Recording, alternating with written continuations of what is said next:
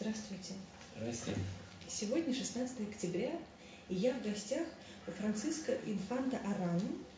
А, это художник, который осваивает такую художественную форму в искусстве, а, как артефакт, так, вот, который так вот вы сами называете. Да?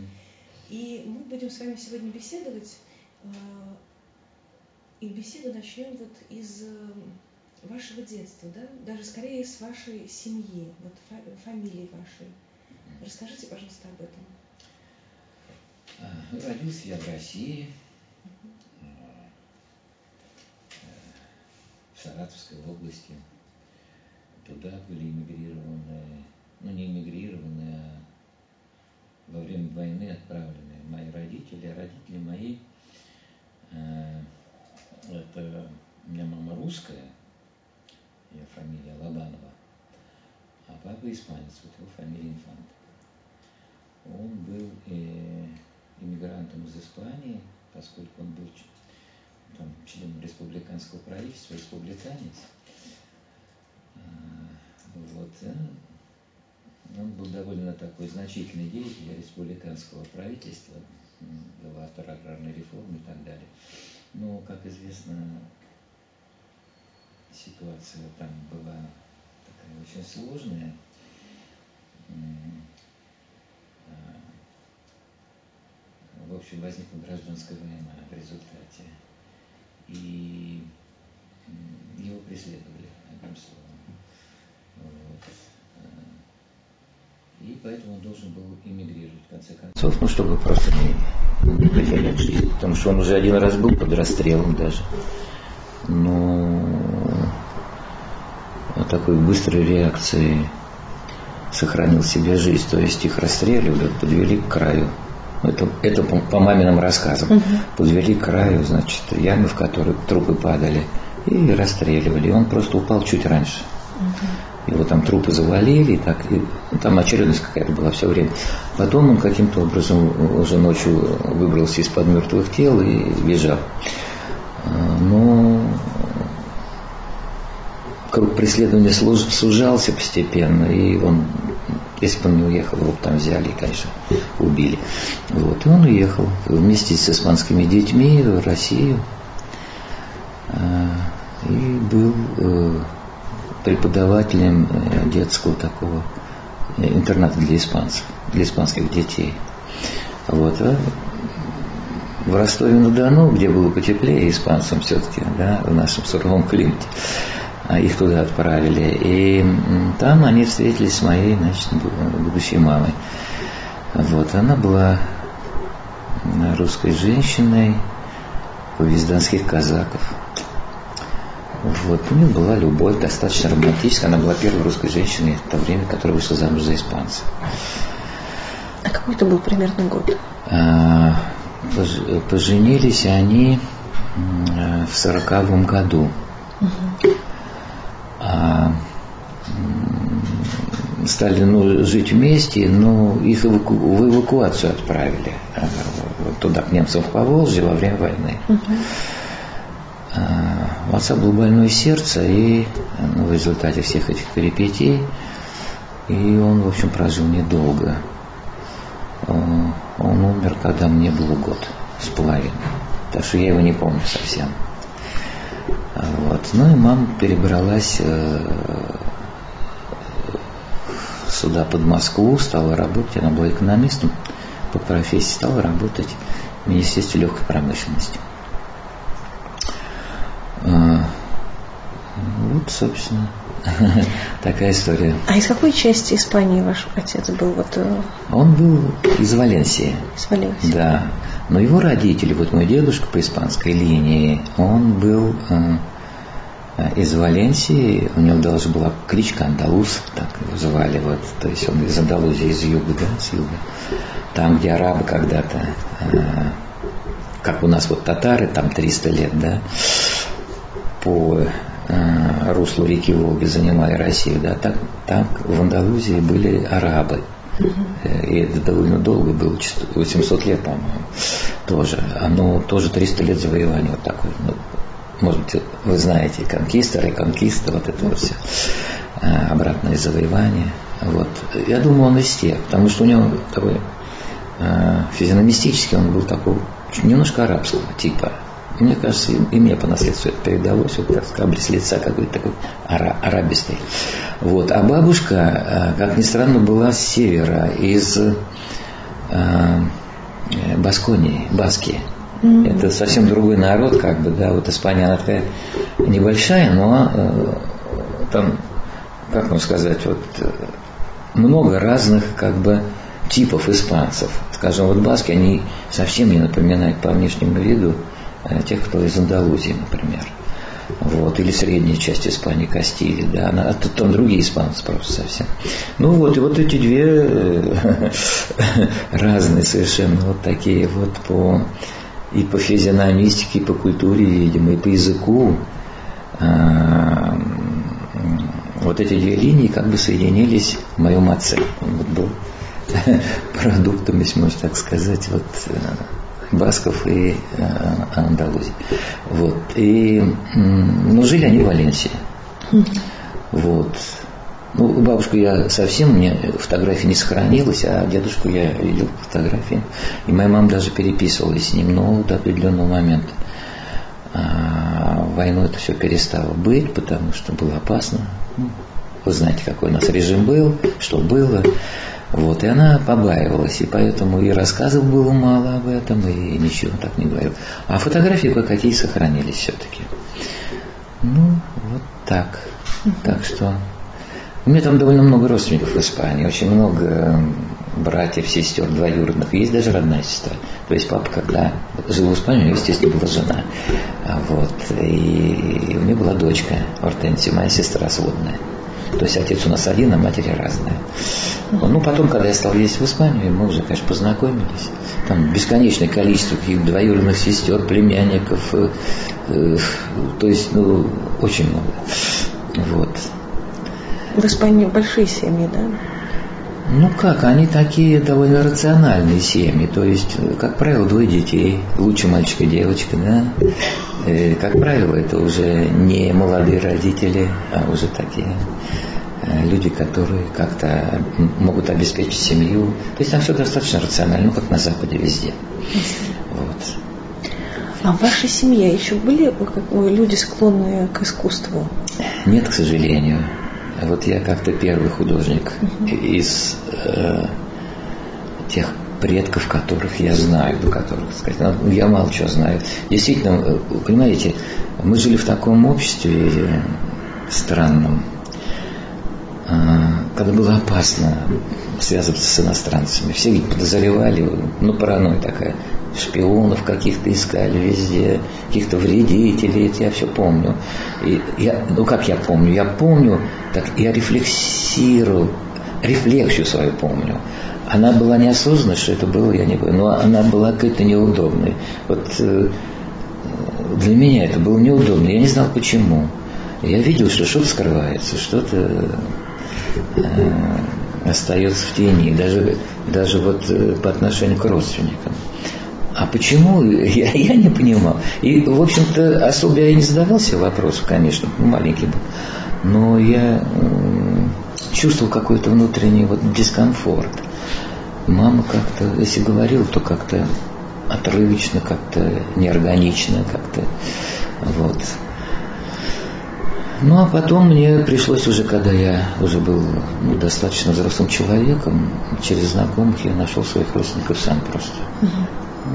То есть маму а, а, окончательно Маму, да, да, да, да, да, она боялась, она боялась. Видимо, были неприятности какие-то связаны с этим.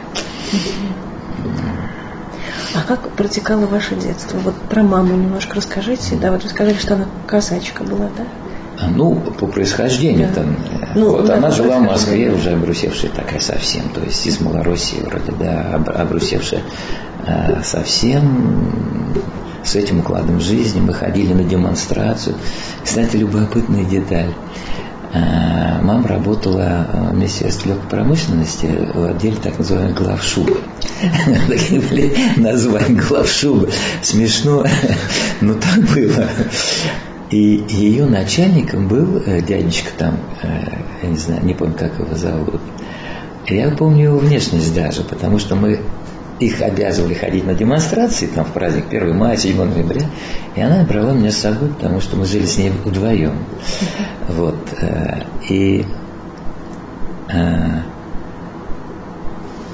вот этот ее начальник ее был э, папой Аллы Пугачевой. Смешно так. Как-то потом получилось. А Алла была помоложе меня, но я помню девочку такую, ее тоже брали на демонстрации, мы ходили вместе. Вот. И вот это вот потом Алла, и моя мама даже как-то вот у меня был на, на, начальник, значит, папа Алла Пугачева, там, и, а вот она такая знаменитость, там, та -та -та -та -та -та. Вот, ну, это просто такой момент чудной. Мы ходили на демонстрации, я даже Сталина видел, я помню, там на мавзолее стоял. Вот. Но эти демонстрации были очень тяжелым испытанием для ребенка, потому что ну, я был совсем маленький, а, а ходить надо было пешком, вот это, люди вокруг кричат, э, как бы веселятся, танцуют, такой, такое ну, веселье а, не совсем понятно, почему, как это все, почему все так единодушно веселятся и кричат какие-то лозунги, все.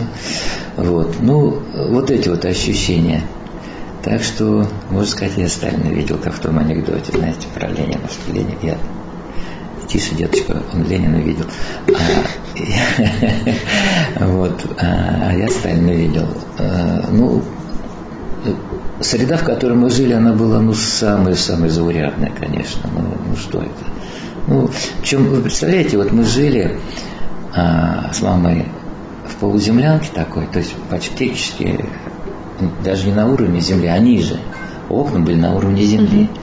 И мы там в этой землянке, это были чудовищные условия, как я сейчас понимаю. Но мы как-то жили полуземляной, прикрыты кусками фанеры клопы, крысы, э, мыши, все это, вот эта живность, которую травили все э, какими-то там опрыскивателями, мышеловками, везде ставили мышеловки. А, вот. И топили печку углем. И вот так все жили вокруг. Это в Москве? В Москве, это в Москве. А где это вот находилось? Это, а, это рядом с проспектом Мира. Угу. Это назывался, как же он назывался, этот переулок? Сейчас там все перестроили, уже это, это ничего этого нет действительно. Ну, в общем, понимаете, ну деревня и деревня, вот так скажем. И вот дворы такие, знаете, как у Поленова, дворики такие, заросшие травкой. В принципе, милые ощущения вот от самой природы, но условия жизни были чудовищные. Вот. И мы с мамой, значит, за... все время протекала крыша, все время что-то салатывали. Починить это было просто невозможно, я не знаю почему. Но я ребенок, я только просто живу, и все. А мама почему-то, ну, она работала, уставала очень сильно, приходила домой. И говорила, лечь, лечь, лечь, лечь, сразу ложиться, потому что, ну, невозможно вставать. Вот. А вот эти условия, значит, они были свойственны всем тем, кто жил рядом, в дворе. А жили рядом кто? Ну, как простые люди. Вот я помню одно, что каждый день кого-то забирали в милицию. Кто-то дебоширил, его забирали в милицию. И каждый день кто-то приходил из тюрьмы. Вот это, вот это я запомнил. Ну, буквально все время. Какие-то новые люди. А, это вот сын такой, вот такой-то тети, которая там жила. А это там племянник еще кого-то. Вот, и вот все время вот, это, вот эта вот смена, так сказать, текучесть людей вот такая. Э, вот это я очень хорошо помню. И пили все мужики, пили, пили, вот это вот э, ужас, вот это ужас. Они, когда пьяные, они еще то ли это после войны такое залихватство было. Вот, ну, ну а что делать? Вот мы победили, пить надо. Вот, или, или с войны самой, ну, неизвестно, убьют тебя или нет, да, и пьют, все, и пьют. Вот, ну, и э, вот это пьянство было ну, везде, вот так прям, как будто каким-то одеялом накрывало всю нашу жизнь, весь этот район. Я думаю, что это не только для нашего района. Вот, например, мама жила недалеко, как оказалось. Потом она жила на Дубняковке. Это тоже чудовищный район. Бандиты сплошные, там вообще все. Ну, но относительный порядок был, потому что, знаете, вот эта дворовая дисциплина, она как-то организовывала людей. И, и в каждом дворе были... Вот вот живет в этом дворе уже свой. А есть какой-то приблудный из чужого двора, уже не свой. И поэтому свои для своих относительный порядок э, устраивали какой-то. Причем без милиции, без всего. Милиция так, только так ходила там и, не знаю, свои дела какие-то делала. А, вот. А, какой-то порядок был, но он был таким блатным, лагерным порядком. Понимаете, вот это все пропитывало нашу жизнь, лагерность вот это вот. Ну а поскольку дети есть дети, да, конечно, впитывали все, но, так сказать, все-таки они были на дистанции. И взрослые, видимо, все-таки охранял. Там были мамы какие-то, сердобольные бабушки, которые от этого пытались оградить детей. А вот, вот вы э, маму на работе все время, да, я так понимаю? Ну, все время. Да. А как вот вы жили, это были садики или как-то вот вас там бабушки воспитывали? Или Сначала, да, меня мама определила на пятидневку в детский сад. Угу. Вот сейчас на этом месте, на Никитских воротах, там таз стоит. Теперь а угу. детский садик наш. А, и я ходил туда, значит, пять дней там, потом мама брала меня, ну и чаще всего отвозила к бабушке, я ее так называл, хотя это была моя двоюродная бабушка. Это не мама мамы, а сестра мамы моей мамы. Mm-hmm. То есть ее тетя, да, моя э, двоюродная бабушка. Она жила с, э, там, в школе, в подвале со своей, ну, в общем, жена ее сына. Как это сказать? Жена ее сына сына. А, ну, получается, не, невеста? Невеста да, да, невесткой. Вот, тетя Лиза такая была, чудесный человек, она была учительницей э, физики, химии и ботаники в школе сельской. Это было поселок передовая текстильщица э, в трех километрах от станции Тарасовская по северной дороге. Разумеется, там никаких не было автобусов, мы ходили пешком. Вот. Ну вот я с этой тетей Лизой жил, с бабушкой. А бабушке болела поясница, она не могла ходить особенно. Такая мне казалось, хотя была она моложе, чем я сейчас, сейчас гораздо. А, и вот тетя Лиза преподавала школу тоже все время там. Ну и моя мама отвозила им. Вот меня тоже условия чудовищные, по, в подвале школе жили, то есть Э, понимаете, все протекало, какие-то наросты слизистой, слизи какой-то вот на стенах, я помню. Сыро ужасно, ничем нельзя было протопить это дело, чтобы это исчезло. В общем, какие-то подтеки, все. И окно тоже, помню, надо было залезать на стул, чтобы в него смотреть. Что все под полом был. Как-то мне в моей молодости все время это самое везло жить где-то под землей, андеграунд, так сказать. Вот. И, э, вот туда она меня отвозила, и там было хорошо, потому что был прискольный участок, тетя Лиза была ботаником, и она была такая строгая женщина, очень волевая. А причина этой, э, этого ее качества, которое, в общем, мне давал только хорошее, потому что она приобщала меня к труду на земле, и все, и так это волево делала. Причем она педагог была, как пестородство, вообще так, э, без нажимов особенно, но так постоянно. Вот, требовала от меня каких-то усилий, чтобы я их проявлял. Потому что не хочется ведь копать землю там, а вот надо. Вот. И она, понимаете, в чем оказалось дело? Вот у этой бабушки моей сын был Вася.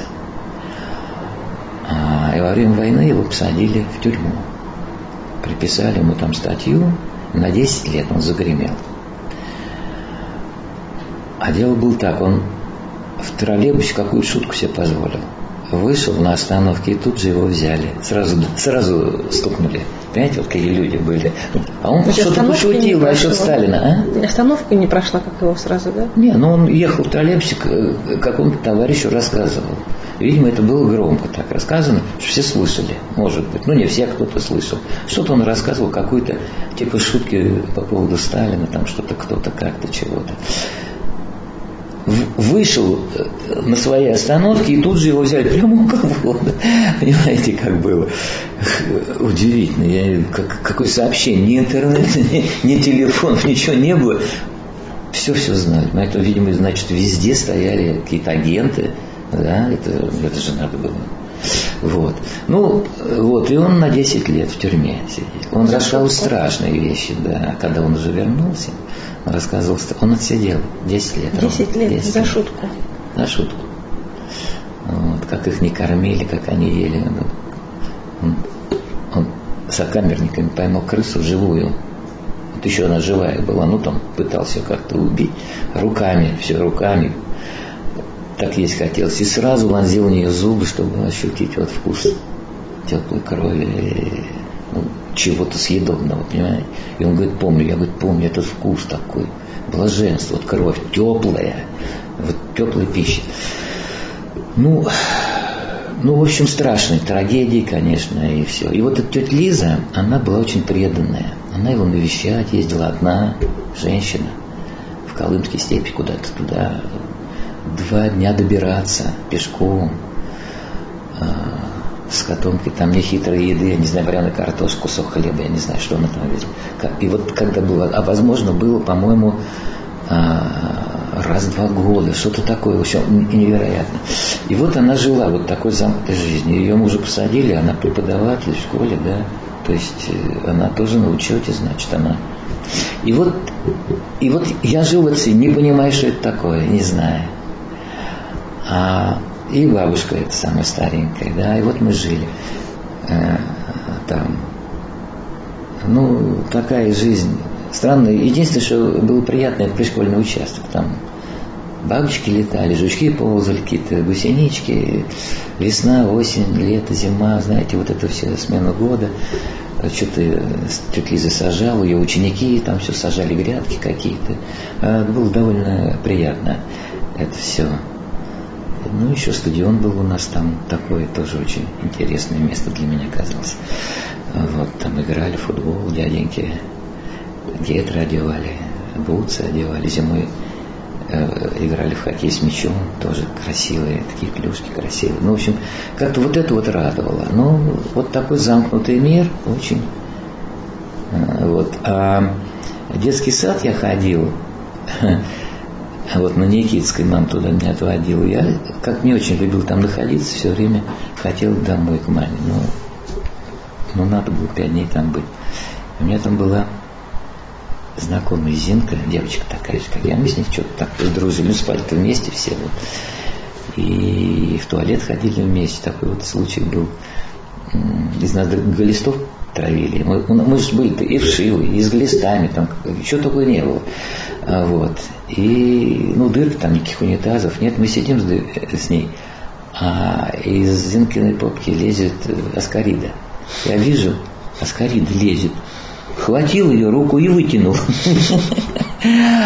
Почему я рассказываю это? Потому что это аскарида.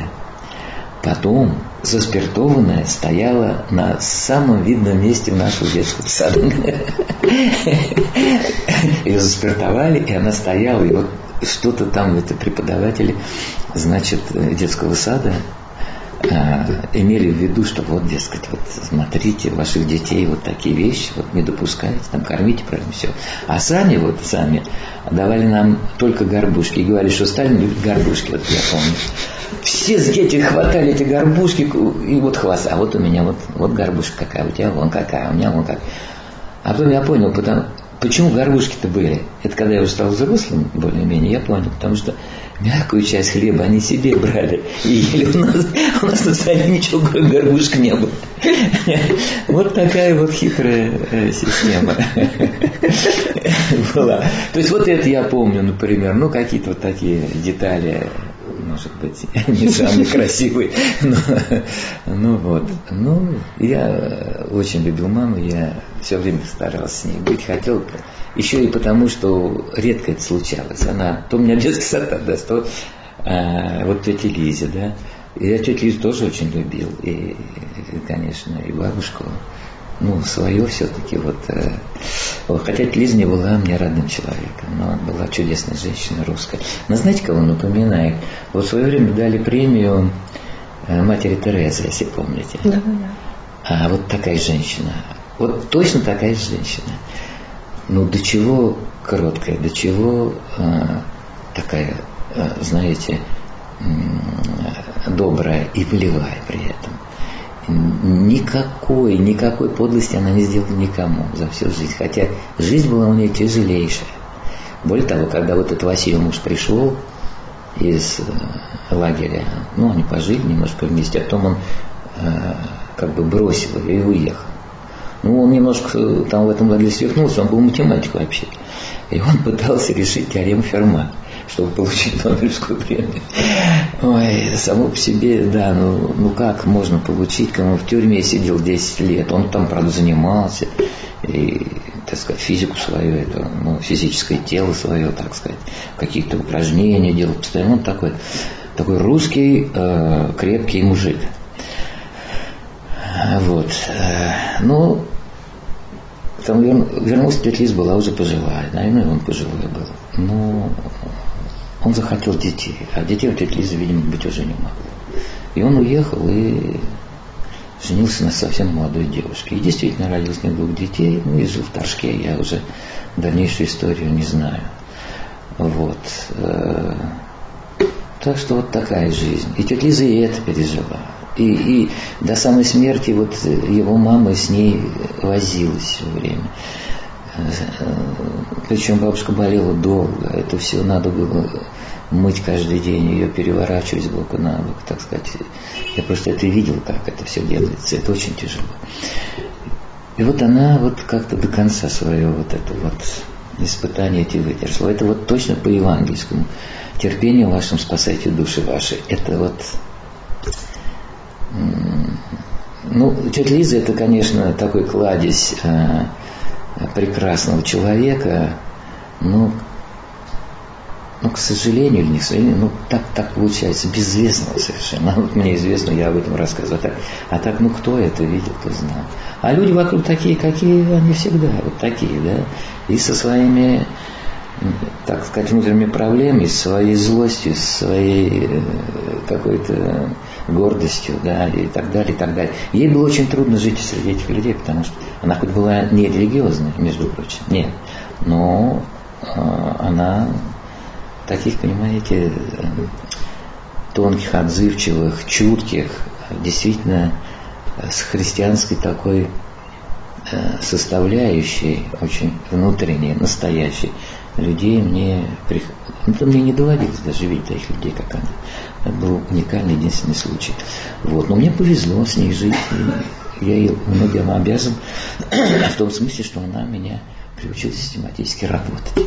Вот это, это ценное очень качество, как оказалось потом, я понял в жизни. И слава Богу, что я хоть с неохотой, но приобщался к такому труду. Вот. А вообще у вас в семье, вот к религии, как, какое было отношение? Была религиозность или ну, Бабушка была религиозная, она молилась. Угу. Тетя Лиза не была религиозной, да. Мама религиозная, она молилась. Я видел это все, э, ну, видел, так сказать, вот эту вот внешнюю обрядовую сторону. Вот они молятся так.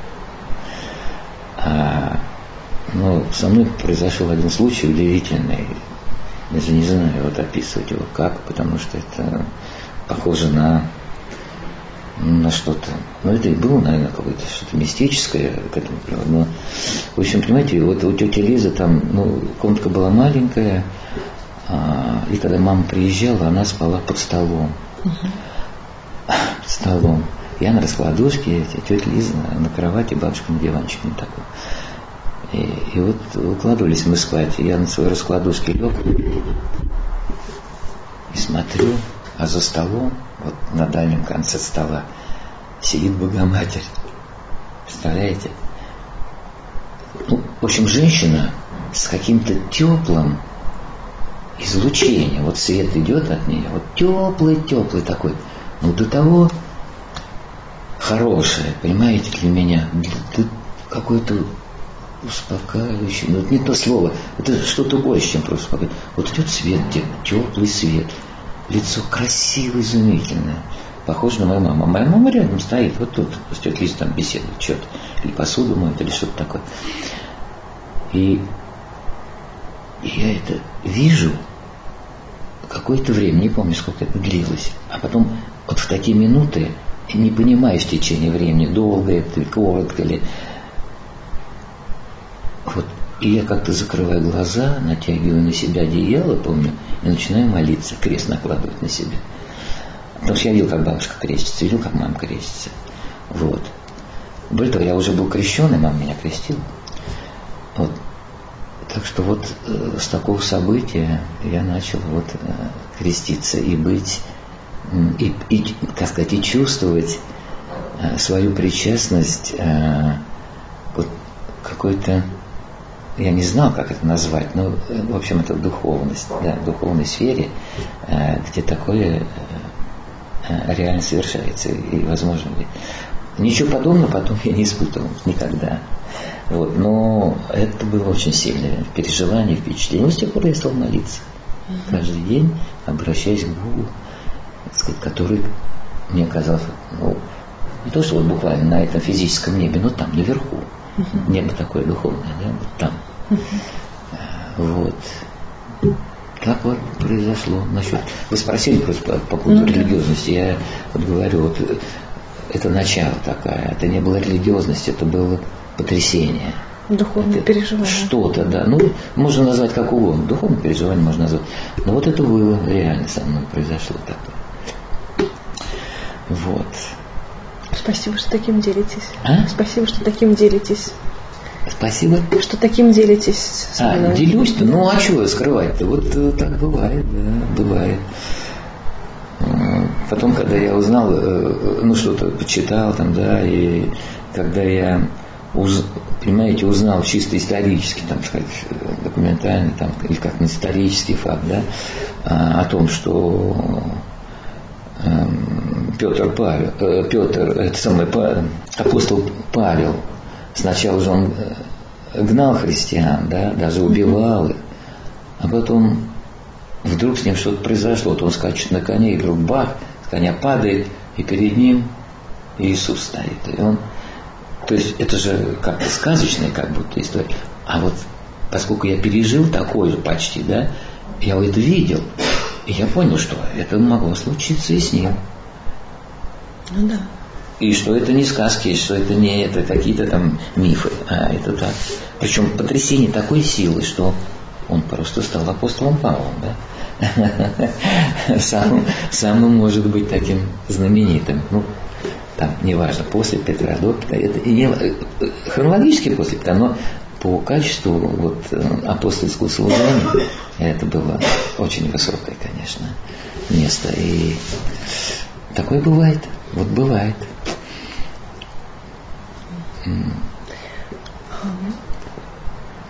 Вот мне очень интересно, ведь вы, в принципе, занимаетесь, как бы, вот э, ваше искусство это такой метафизический, да, метафизический поиск, в принципе, ну, как вот, если можно так сказать. Mm-hmm. То есть получается, что как бы с этого момента, ну, получ... Э, э, какие-то переживания вашего, да, вот религиозные и а творчество, вот э, как, в какой момент вот оно у вас э, расцвело? Ну, вы знаете, ваш вопрос немножко культурологический. Я к культурологии отношусь не очень, так сказать, серьезно, потому что это, в общем, много там э, неправильно с точки зрения и методики задавания вопросов, и существа дела, потому что, вы понимаете, человек такое существо, то он он сам не может объяснить, откуда что-то берется для того, чтобы что-то делать, и откуда моторность берется делать это. Каким образом это происходит? Видимо, принципиальная невозможность разобраться во всем комплексе синтетическом того клубка, который формирует то или иное действие человека, ту или иную тенденцию, а, этот клубок настолько сложен, настолько задействованы там какие-то а, вещи, которые невозможно сейчас взять, раскрыть и показать. Просто э, в силу вот этой сложности а, любое определение того, вот чем я занимаюсь, как я занимаюсь, будет неполным. Оно будет неполным, поэтому надо всегда как-то договариваться, вот о чем мы говорим, да, чтобы, ну, просто какая-то логика была, конечно, в разговоре, что-то, какая-то артикуляция возникала, но надо всегда понимать, что это не абсолютно точное свидетельство, а, а только какая-то часть, характерная для вот этого момента, в котором мы беседуем. Это тоже информация, конечно, но, но полноты не будет все равно. Угу. Поэтому вот эти сложные всегда ответы о творчестве, они страдают вот этой неполнотой и не производят впечатления подлинности. Вот.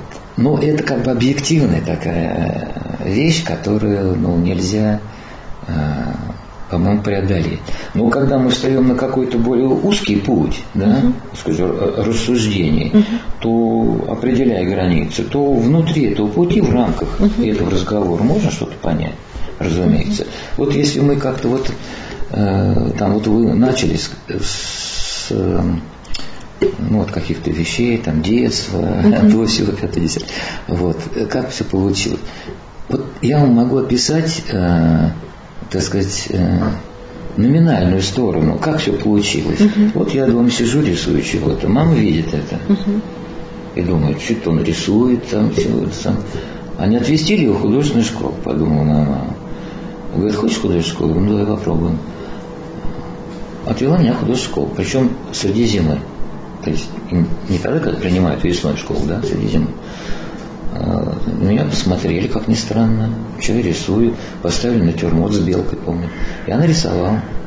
Они говорят, ну что, у мальчика есть способности, мы его примем даже вот сейчас, среди зимы. Ну и приняли.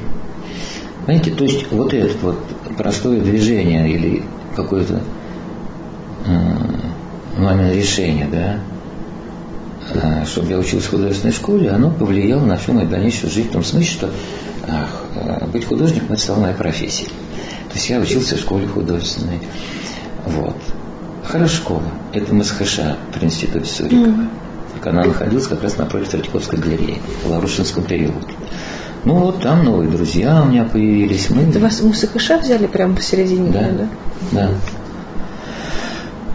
И, и вот я начинал там осмыслять э, вообще, а, а что такое живопись, что такое рисунок, композиция, натюрморт, портрет, э, и, и так далее, так, ну, как и все ученики школы. И, по-моему, ничего особенного с точки зрения какого-то художественного дарования я себя не представлял относительно той системы, а система была система Чистякова, сообразно которой нас учили.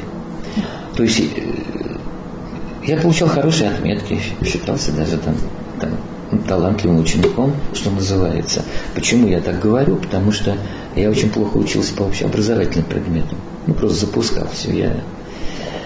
Вот. А э, там, рисунок, живопись, это, это меня увлекало, я этим занимался.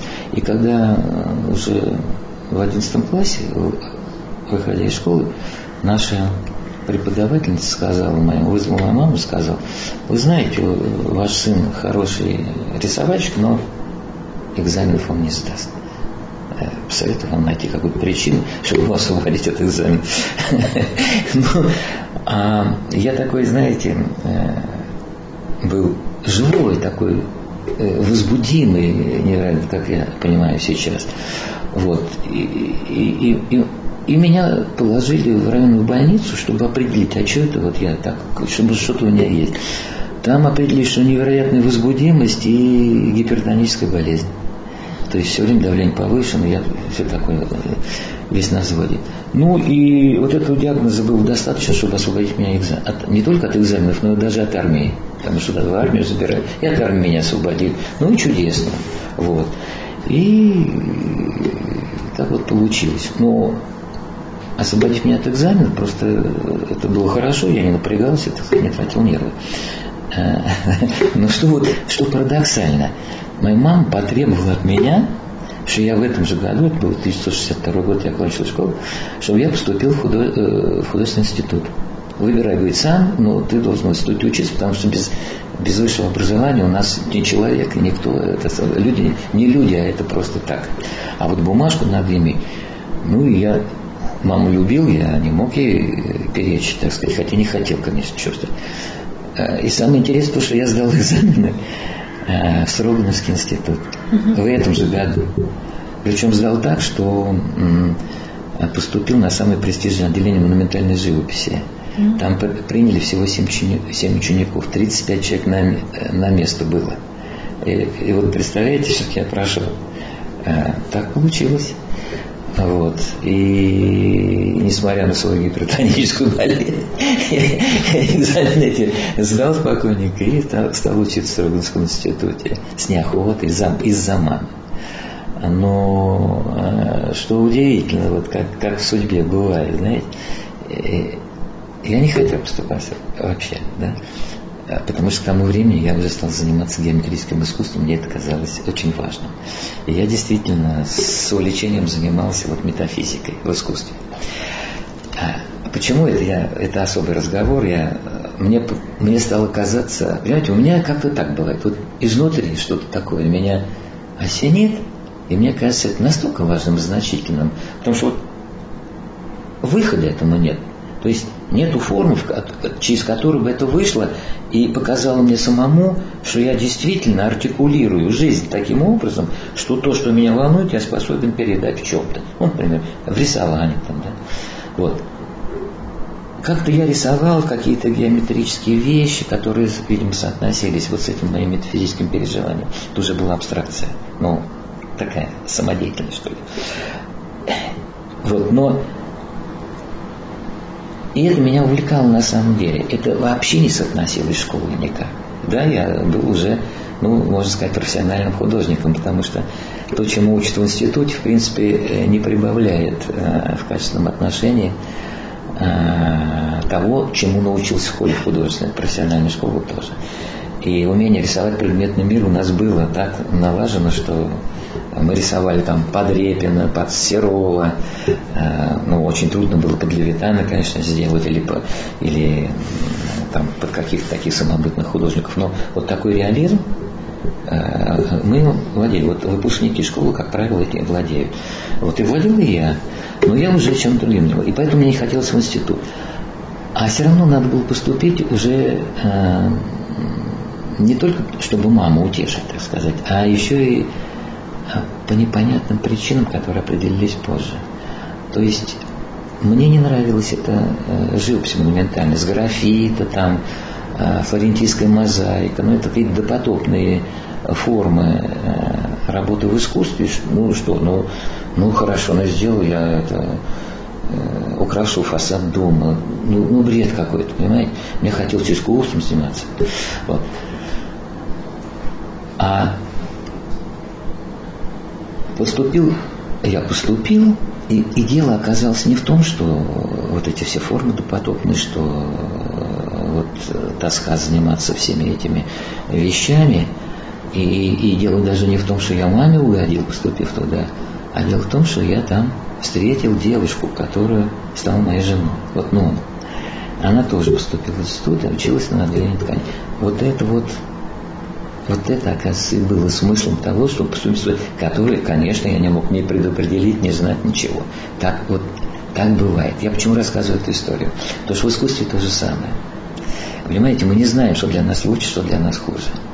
Мы, э, ну, как говорил какой-то э, достаточно мудрый человек, э, женишься, пожалеешь, не женишься, тоже пожалеешь. Понимаете? То есть, ну, кто знает, что лучше. Ну, кто знает, с дипломом надо быть человеку или без диплома.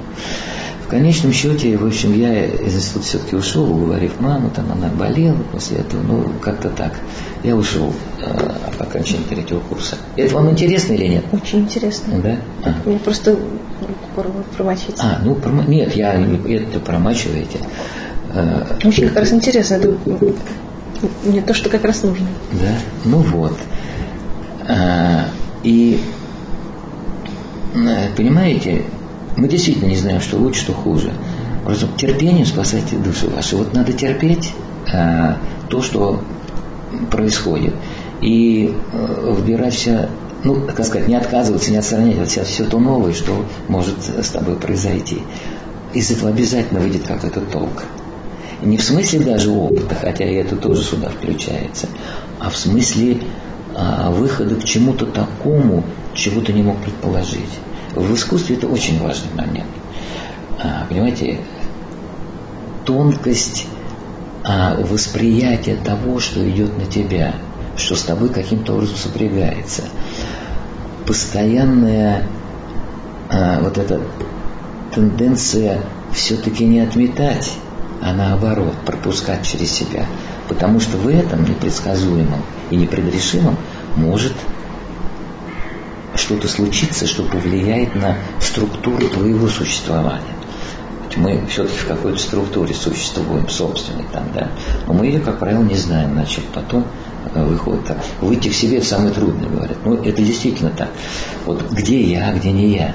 Понимаете? Слишком много соблазнов вокруг. Вот это, вот это, вот это. Кто-то удачливый, хочется ему подражать, там, например, в молодости особенно. Вот у него удача, у него слава, там, то, «А, буду делать то же самое, получится. Ничего. Вот это, вот ничего не происходит, наоборот.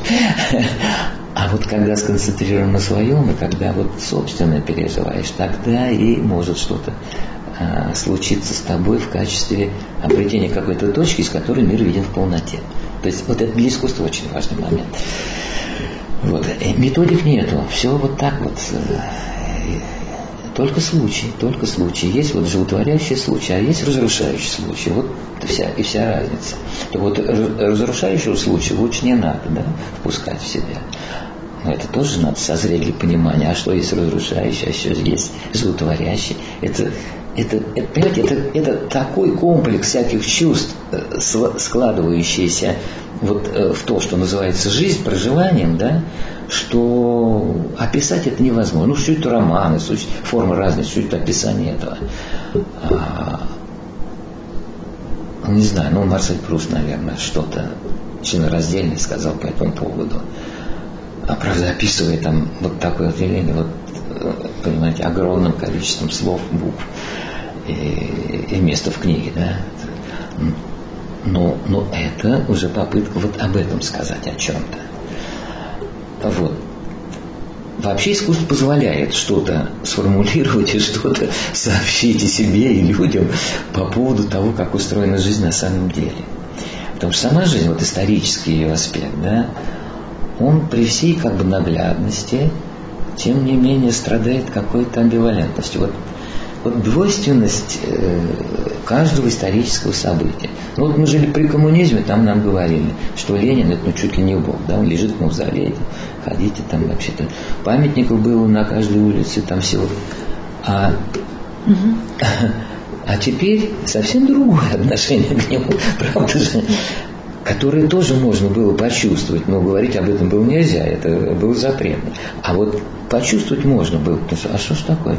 Ну что же он действительно такой, какой-то особенный. Теперь видно, что там масса негативных качеств было у этого человека, а, которые не способствуют такому возвеличению, как это было. Памятники стоят. Я бы вообще запретил памятники политическим деятелям стоять. Это все от Рима идет, наверное, вот от имперскости такой, да. Вот ставят памятники. Не, ну, ну, ну даже из того, что вот у нас здесь парк искусств, да, там головы стоят людей, которые просто инвентаризировали где-то потому что какие-то мелкие начальнички стали памятники себе делать. Ставят свой портрет на... И все, люди уходят, ой, наш начальник. А, а он уже стоит, уже увековеченный там в бронзе, я не знаю, в металле где-то. Вот это бред абсолютный. То есть, э, ну, ну это, это проблема бескультуры, она вообще, так сказать. Или, так сказать, какой-то культуры дряхлой застоявшейся, которая уже в тину превратилась, один запах идет жуткий. Поэтому на все эти... Я просто запретил, конечно, политическим деятелям. Но ставьте через 200-300 лет, когда э, это будет опробировано, да, и уже э, те люди, которые лучше будут видеть с дистанции, со стороны виднее, да, наше время скажут, да, это был это, это был тот. Хотя и тут, я думаю, будут противоречить, один будет говорить это, а другие, как про Сталина. Одни любят, другие ненавидят. Вот, ну что, вот теперь уже идет вообще обратная волна. Вот Хрущев там, плохой Сталин, а, это самое. Ну, Хрущев сам плохой, он такой же, как Сталин, там понятно. Дело не в этом, а дело в том, что ну, это всегда будет. Вот, я о чем хочу сказать, что вот э, номинальная история, которая вот приходила на наши глаза, она очень амбивалентна, очень трудно по ней судить о той жизни, которая была на самом деле. А вот искусство при всей его тонкости, какой-то сложности, эфемерности, оно точнее и лучше свидетельствует о самой жизни, которая была. И вот поэтому там э, художникам, да, ну тоже по прошествии какого-то времени, памятник ставить, наверное, можно.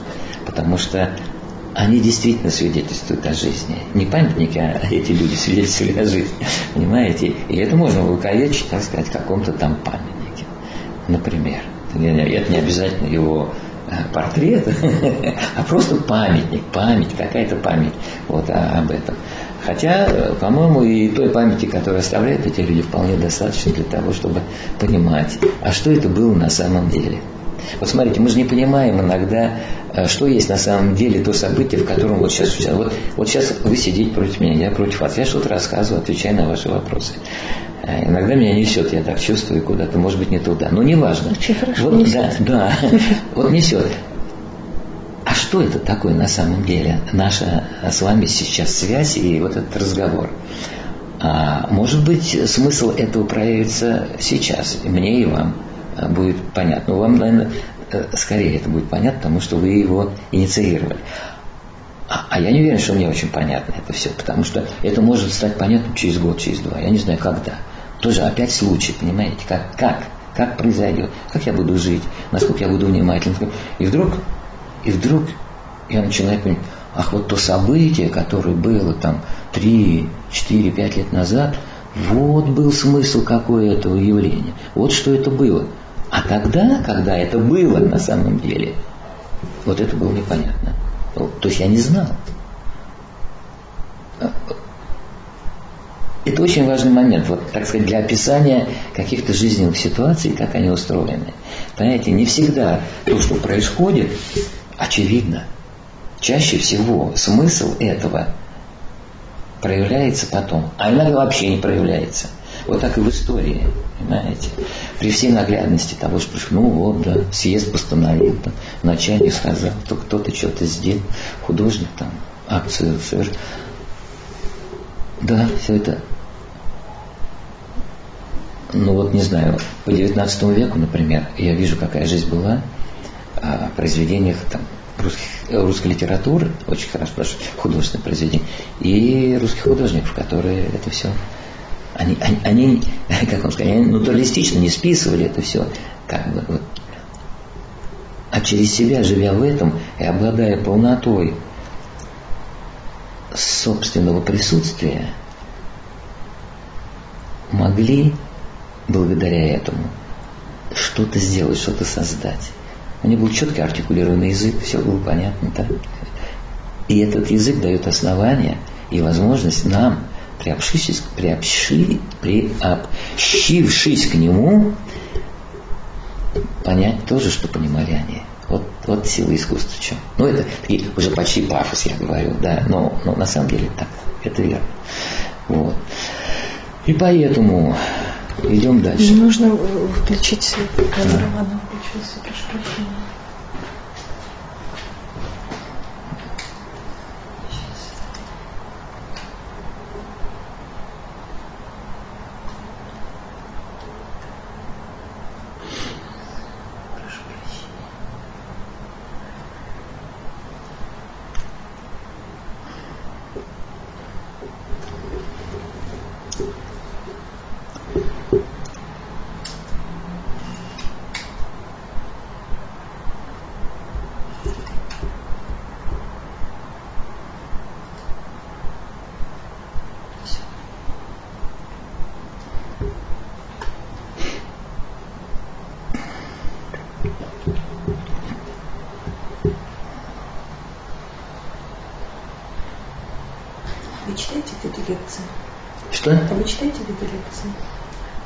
Лекции. Да. Ну, как-то делитесь Ну, как лекции я не читаю, но меня иногда зовут э, рассказать о своем искусстве. И я предпочитаю всегда форму импровизации. Я никогда не готовлюсь, ничего. Эта подготовка, она постоянно, в смысле, я, как бы вам сказать, я все время живу, ну, в своем творчестве пытаюсь, да, и это, этого, этого, этого усилия вполне достаточно для того, чтобы а, импровизировать по поводу своего искусства в любой ситуации, в любое время, сказать, когда. Вот. И иногда меня зовут, чтобы узнать об искусстве, понимаете? Угу. Ну, что самое интересное, вот конкретно о своем искусстве рассказывать нет смысла, оно и так наглядно. Оно же прошу вас говорите, я просто хотела немножко переставить. Да, но оно то есть присутствует в работах, смотри и наблюдай, да. Угу. Поэтому я хочу создать всегда своими выступлениями атмосферу ну, некоего вакаоли, вот некого, некого состояния вокруг своих э, произведений которые ну, просто являются конечным продуктом, а им сопутствовало еще очень много другого. Не пересказыванием того, что вот я думал, или я там соображал, или я там что-то. Э, э, э, это не дает никакой информации. А вот некой атмосферы самой тенденции моих возможностей что-то соображать, вот об этом пытаюсь э, как-то говорить. И, как ни странно, это, в общем, ну, я, я не помню, чтобы был какой-то провал или что-то. Всегда слушаю с удовольствием. И, и всегда больше назначенного времени. Там, например, на полтора часа на, ну, всегда это не меньше трех происходит часов. Потому что а, я очень люблю, когда обратная связь с аудиторией. Людям интересно что-то, они задают конкретные вопросы. И это тоже обогащает ситуацию, она, она делается такой живой, наполненной смыслом каким-то, живого общения. И вот через это общение вот передать. И мне кажется, это самый правильный и лучший ход. Они тоже там сформулировал там э, в своей голове что-то. И вот э, ходишь этим, так сказать, и рассказываешь об этом. Но это абстракция которая, как правило, не задевает людей. Люди живые существа, эмоциональные очень. Им интересно то, что интересно. А интересно всем людям, а, а вот как вообще на самом деле что-то происходит, вот как. И я вот, вот есть художник, вот он что-то сделал, ну а я что, не могу так сделать? Да, можешь, потому что уже этот художник есть, он уже сообщил тебе информацию, и ты уже подражаешь. А искусство это не подражание, искусство это рожденное впервые из собственного, как говорил один философ, из собственного невербального корня, очень важно. То есть вот этот вот невербальный корень очень важен. А вот какой он, этот корень, как, где он произрастает, вот где-то там внутри. Вообще, вы знаете, я вам должен сказать, что, на мой взгляд, художники бывают двух типов.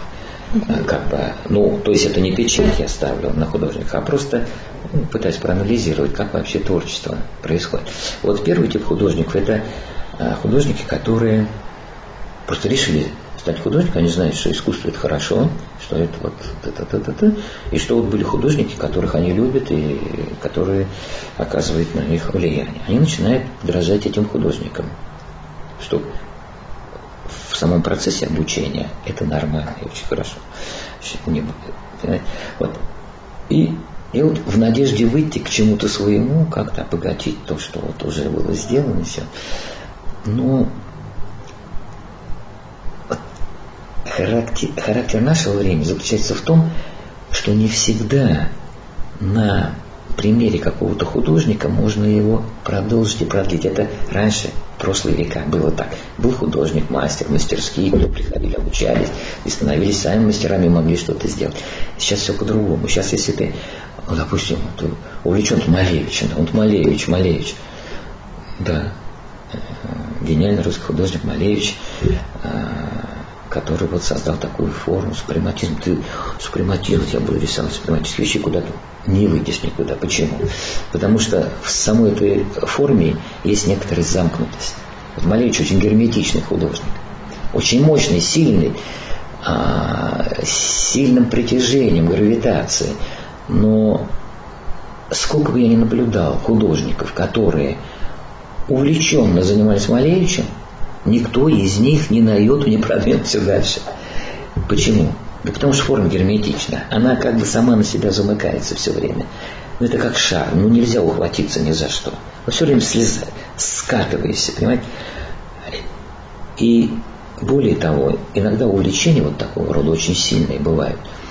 Они, как он сказал, у Малевича сильная гравитация, а у этого художника меньше гравитации. И он будет все время притягиваться к Малевичу, будет все время влипать в него, понимаете?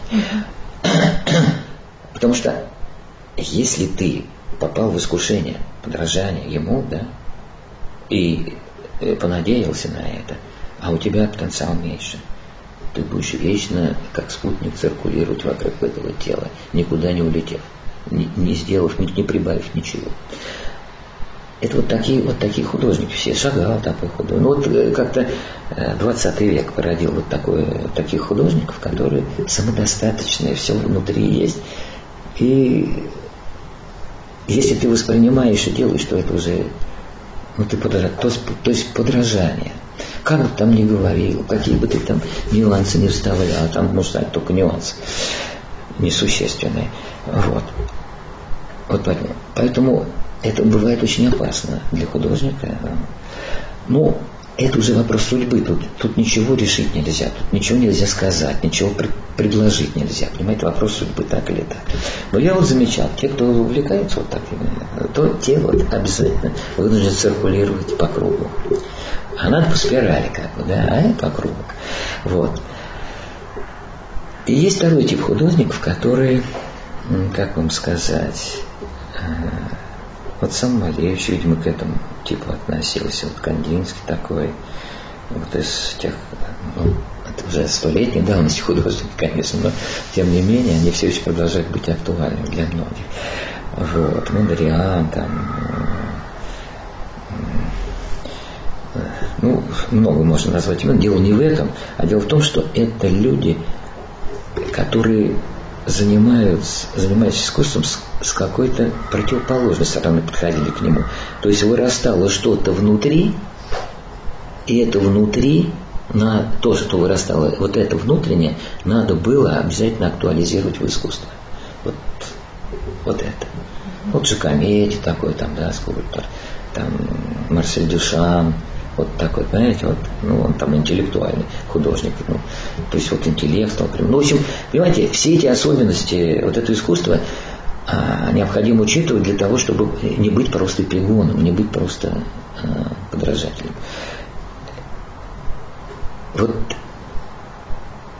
когда изнутри что-то вот, вот давит, а, а, ты, а ты чувствуешь, что невозможно для тебя не, не заниматься этим, понимаете? Вот Почему так? Этого я не берусь объяснить. Вот давит и давит. Это вот.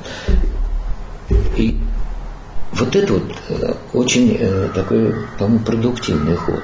Потому что человек занимается тем, что ему действительно изнутри вырастает. Это уже не обман, это, это его как бы уже. Но оно еще не артикулировано, допустим, форм. И надо этим заниматься. И вот э, тогда это, это как бы гарантирует художнику выходу к чему-то новому своему, так, так той красоте, которой еще не было. То есть к искусству. Собственно, искусство является красотой. Это синонимы слова. Искусство, да, синоним слова. Красота, синоним слова. Хотя сейчас не в части это слово, но не важно. А, метафора, это тоже, это тоже синоним искусства. Так что вот, вот, вот к этому. Вот к этому.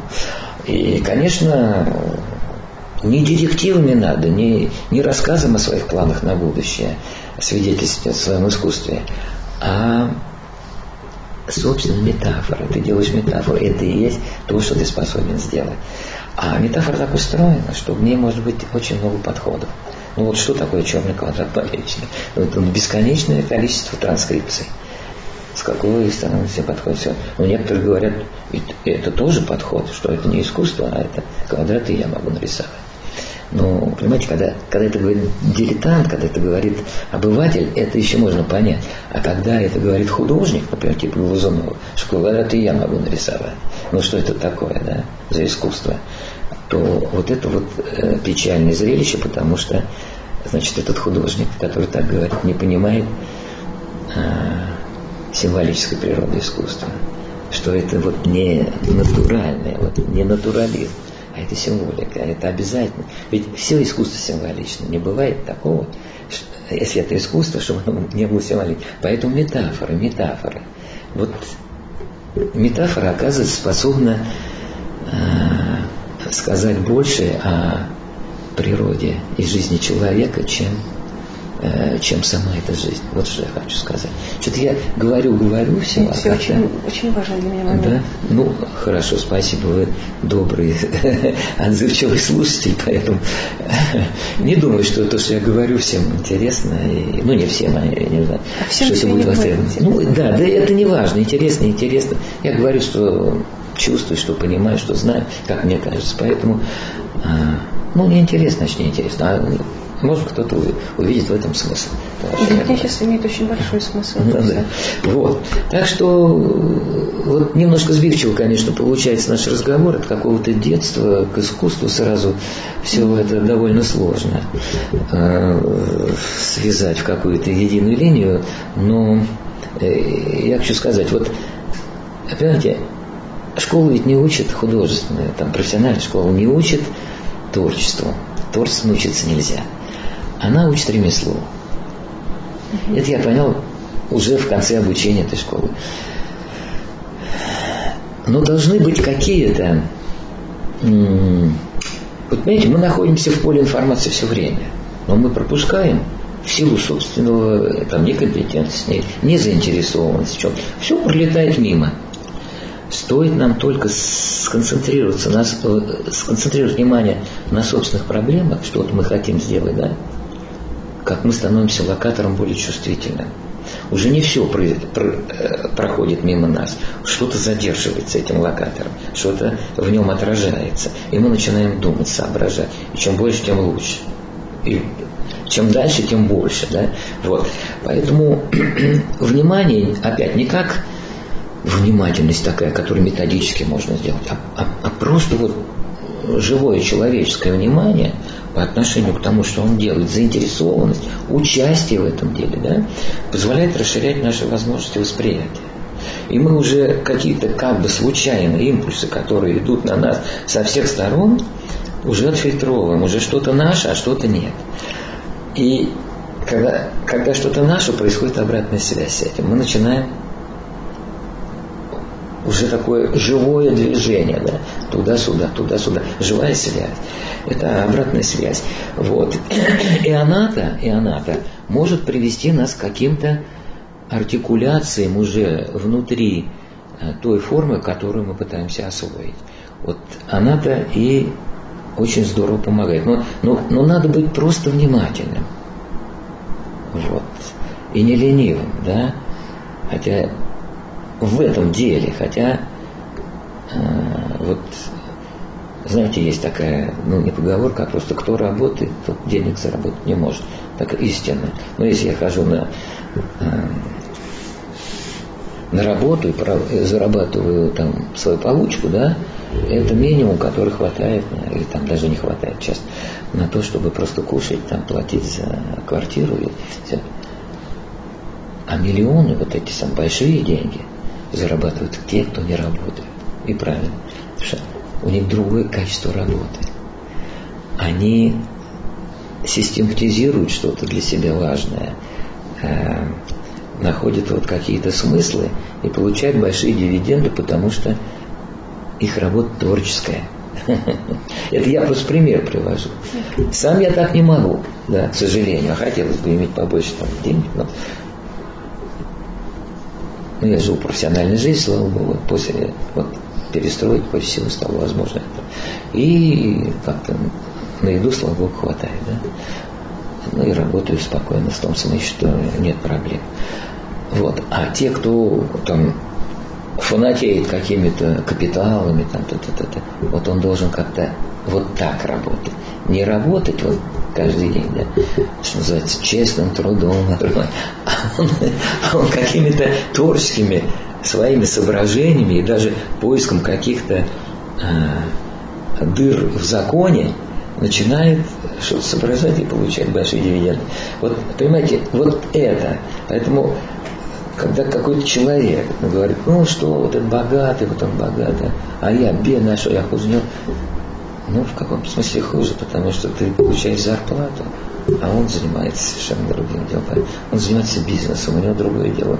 Он, у него... Я не одобряю этого, в смысле не принимаю и сам не хочу этим заниматься. Я просто привожу как пример. Вот так же и в искусстве. То есть там работа идет постоянно, на уровне сознания, и днем и ночью, кстати говоря, у художника всегда. Понимаете? Вот. А у тех вот таких внешних э, людей, которые к искусству так каким-то боком притерлись, там или кончили школу, диплом получили, вот я художник такой, или я член союза там художник. Знаете, это не гарантирует быть художником. Художником вот с большой буквы, о чем я говорю. То есть художником, который способен делать искусство. Ведь искусство это вещь не самоочевидная, не очевидная совсем. А вот, может получиться, может нет. Мы не знаем. А, можно сделать что-то, а можно так и не прийти ни к чему. Вот. И тут никаких рекомендаций быть не может. Вот. Понимаете? Потом формы меняются. Вот вы говорили об абстрактном искусстве. Но ведь это же, это же сознание. Вот такого великого, гениального человека, как Кандинский. Более того, если делать абстракцию, э, вот просто вот абстракцию, так это в Москве, э, все равно, мне кажется, она, э, понимаете, абстракция начинается и кончается этим художником как Марсель Дюшан, начинается, кончается собой. Да? Поэтому нет смысла длить эти его редимейды через сто лет сейчас, как это делают многие современные художники, аплодисменты. Это все достижение Марселя Дюшан. Я не хочу сказать, что надо куда-то дальше, да, да, да, обязательно, кто как может, да, но получать аплодисменты, овации э, только за то, что сто лет назад Дюшан сделал редимейд, и ты его применил в современной себе там инсталляции, ну, ну, ну, ну глупо, ну, ну, ну, ну, но это не развитие искусства. Или ты написал картину в абстрактной манере, пожалуйста, кто запретит? Делай себе, пожалуйста. Ну что же это такое с точки зрения искусства? Если Кандинский сто лет назад, вот сейчас 14 год, да, первый абстракт в 10 году сделал, больше ста лет прошло. Понимаете? То есть э, абстрактное искусство само по себе ничего, так сказать, не говорит. А вот живое искусство говорит все, обо всем. Еще со времен школы я почувствовал, что мир бесконечен. Вот, ну, вроде абстракция такая, бесконечность мира. Что это такое? Как? Ни культуры нет, ни знаний нет, ничего нет. Каким образом, каким образом я, вот художник, который что-то рисую, просто мышечная память в руках, которая там может нарисовать любой предмет, каким образом я могу свидетельствовать о бесконечности устройства мира? А, ну, я как бы интуитивно там рисую треугольник, рисую множество треугольников, они убывают или возрастают. Я думаю, вот это вот, вот это бесконечность. Но просто улывание возрастания это мало. Нужно как-то артикулировать это еще в какую-то э, конструкцию. Я начинаю делать конструкцию. А, очень важная вещь в искусстве, чтобы эта конструкция была. Такую, другую, вари варианты, все. Э, идет процесс, я э, внутри процесса, я чего-то соображаю, делаю. И говорю, вот это бесконечность. А потом, а какая бесконечность? А оказывается, бесконечность бывает разная. И вот я наталкиваюсь на какую-то популярную э, брошюру по теме множества Кантера, такой математик был. Я читаю, так сказать, полупонимаю, но главная мысль, мысль проследить, вот что, о чем это. И он говорит, что множество, множество, бесконечное множество бывает разной силы, разной мощности. Да, интересно. Вот интересно, ну что же это такое? Каким образом это объективировать вот в, в то визуальное, чем я занят? А, я не могу прямым образом. Вы понимаете, мне надо пропустить какую-то метафору все-таки в себе родить относительно этого. А я в это время рассуждаю тоже о бесконечности, что она двоякая что она позитивная, как я пишу, там себя в голове, а потом и текст пишу вербально. Она позитивная, и она радикальная. И я наталкиваюсь, даю читать каким-то людям, а что это такое? Не, не понимают, что такое. А я думаю, да нет, она же такая, она вот двой, двойная какая. Можно просто вот в эту бесконечность и все. И как, ну, так, так называемая дурная бесконечность, да. Вот она у меня позитивная почему-то слово было. Вот дурная, это вот то, что мы видим. Вот бесконечное пространство. Вот я иду по земле, иду, иду бесконечно земной шар, как оказалось, я, я никуда не прихожу, потому что, в смысле, точки пространства, потому что шар, я иду все время, иду, иду, и это бесконечно. Это дурная бесконечность. Всю жизнь прошел, никуда не пришел. А есть какая-то другая бесконечность. Так вот, я у Кантера а, вижу терминологию, и он называет актуальный потенциальный. Я думаю, боже, как точно – это же точно соответствует тому, что я придумал, только словами другими, но и, и, и такими точными, как он. Но он математик, у него все точно.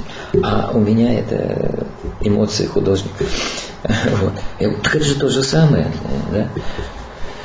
И, понимаете, вот так наращивалось как-то, вот как ил наращивается, да, вот песчинка другая, третья, пятая, десятая, а потом целый слой. Вот так же и в сознании наращивалось представление об этом смысле.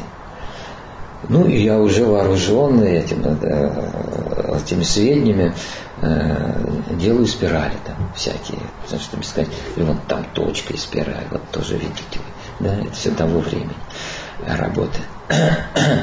Почему вот просто поставить кляксу точку мало? Ну, непонятно. Ну, точка и точка, да. Ты там можешь наговорить, теорию ввести, но это будет вербальное. А актуальное не получается. А вот когда точка начинает формироваться спиралью, которую я делаю, все встает на свои места. Знаете, вот сейчас это просто говорить об этом. Но прийти к этому было, ну я помню, те мучения, это, знаете, это мучения. Но это такие плодотворные мучения, они в конечном счете оправдывают собственное существование. Понимаете? Вот для чего вообще люди занимаются искусством? Вот для чего, скажите? Так, ну как вам, как? Ну я не то, что там, я, я пытаюсь, так сказать, mm-hmm. расшевелить немножечко ситуацию, чтобы она не была монологом. Ну, Для чего там, занимаются? Мне кажется, занимаются, потому что не могут не заниматься. Правильно. Ну, конечно, так и есть. А вот почему они не могут заниматься, не заниматься искусством? Оказывается, по простой вещи. Ну, для понятия, для понимания этого мне годы потребовалось, понимаете? Это я сейчас могу. Я не знаю, согласитесь со мной или нет. А вот а для того, чтобы человеком стать.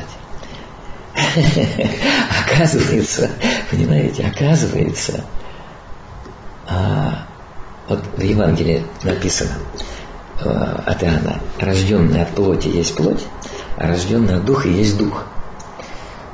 О, да, сказано, что это такое? Так это сама квинтэссенция вообще отношения к человеку. Оказывается, для того, чтобы быть человеком, недостаточно родиться от мамы с папой. Мы все люди, да? Сколько? 8 миллиардов уже на Земле, сколько? Или почти столько, да? И все в этом отношении люди. Но это номинальное качество – а чтобы потенциально, э, потенциально номинальное качество, а чтобы актуально стать человеком, уже было давно, ну, по крайней мере, 2000 лет назад сформулировано, родиться в духе надо. Значит, тут условия, во-первых, надо чувствовать существование духа в этом мире, да? Ты не можешь родиться от духа, если ты вообще к этому никакого отношения не имеешь. И там, или атеист, или что-то такое. И, и, и, да. вот. Значит, а что такое родиться в духе? А, а это не просто везение, хотя везение очень много тут значит. А это просто собственное усилие.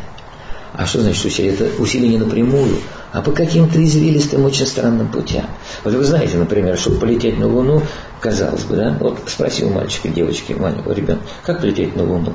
Он знает, что на Луну летает с Земли. Он нарисует Землю, нарисует Луну, и прямую проведет, и все, это самый короткий путь на Луну. Так вот это не самый короткий путь на Луну, его вообще нет такого пути. по какой-то параболе спиральной, там надо лететь на Луну. Это самый рациональный способ быстрого достижения Луны. Вот что такое. Но вот эта реальность, понимаете? Оказывается, вот как-то так надо лететь. Так вот так же надо приходить к смыслам каким-то вот странным, но персональным путем.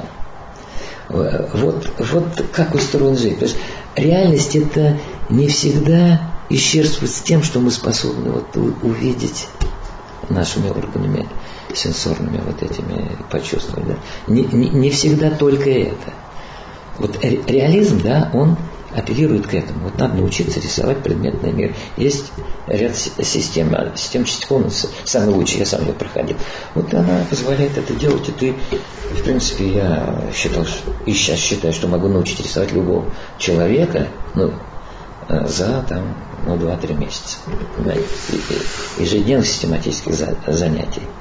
Самого такого, который говорит, да я не художник, у меня ничего не получается. Человек не знает твоих возможностей. Это у него получится в любом случае. А вот, ну, хорошо или плохо, другой вопрос, но получится. В смысле самой структуры, системы этой. Получится. Он будет правильно рисовать. А реальность, оказывается, она какого-то другого свойства. Вот есть бесконечность, да, вот Кантер занимался этой бесконечностью. И очень точно и мудро сформулировал там очень много.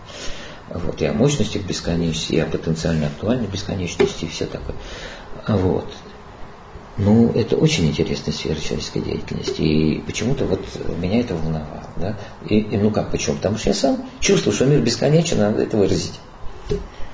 А потом на этом пути уже произошла какая-то эволюция, там я перешел э, к другому уровню понимания этой бесконечности.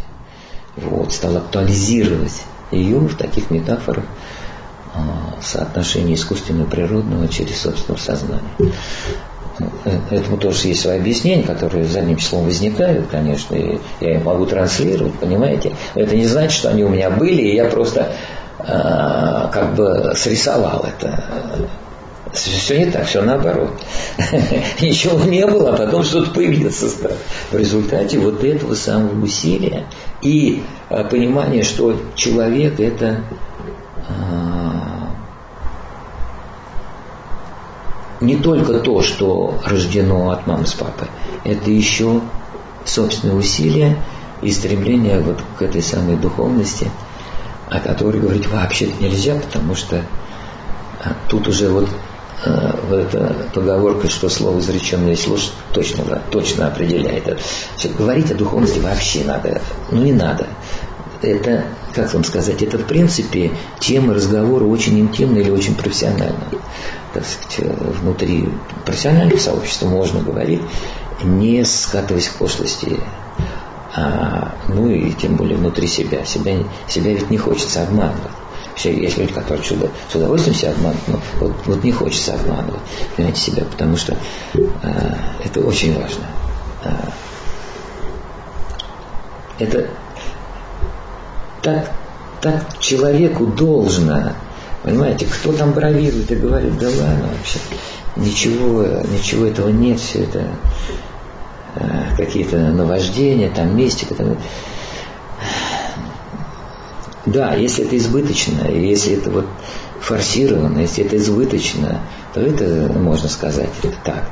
Ну а если это в меру и э, каждый участок соответствует своему месту, и той насыщенности, которая делает органичным все это, э, это, это не пустяки, это очень важная вещь.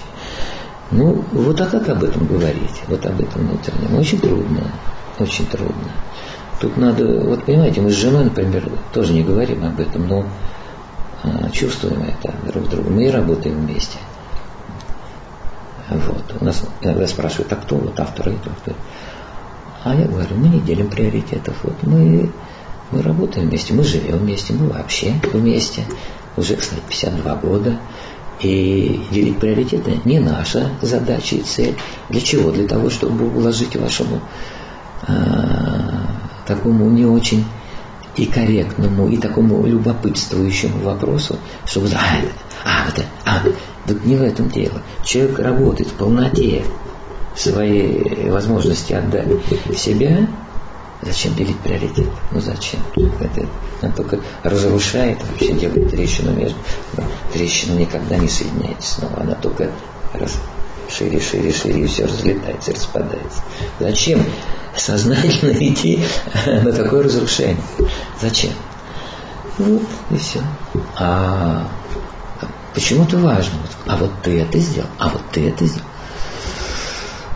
для твоего любопытства важно, для твоих комплексов там неполноценности, которые, так сказать, сквозят в этом вопросе, важно. А для меня это не важно, потому что у меня нет этого комплекса. Этого, слава Богу, нет. Есть другие. Но этого нет. Поэтому я тебе отвечаю там на вопрос вот так, что не делим приоритетов, и все. Вот не делим, мы вместе работаем, и все. Прекрасно. Вот. Что вам еще рассказать? Вы не устали, нет? Нет, нет. А, а вы? Я нет. Ну, мне бы еще вот... Э, я понимаю, как у меня был сложен какой-то там э, конструкция вопросов, но я понимаю, что сейчас не совсем как бы вот э, и в корректном ключе. Угу. И сейчас я попробую их переориентировать.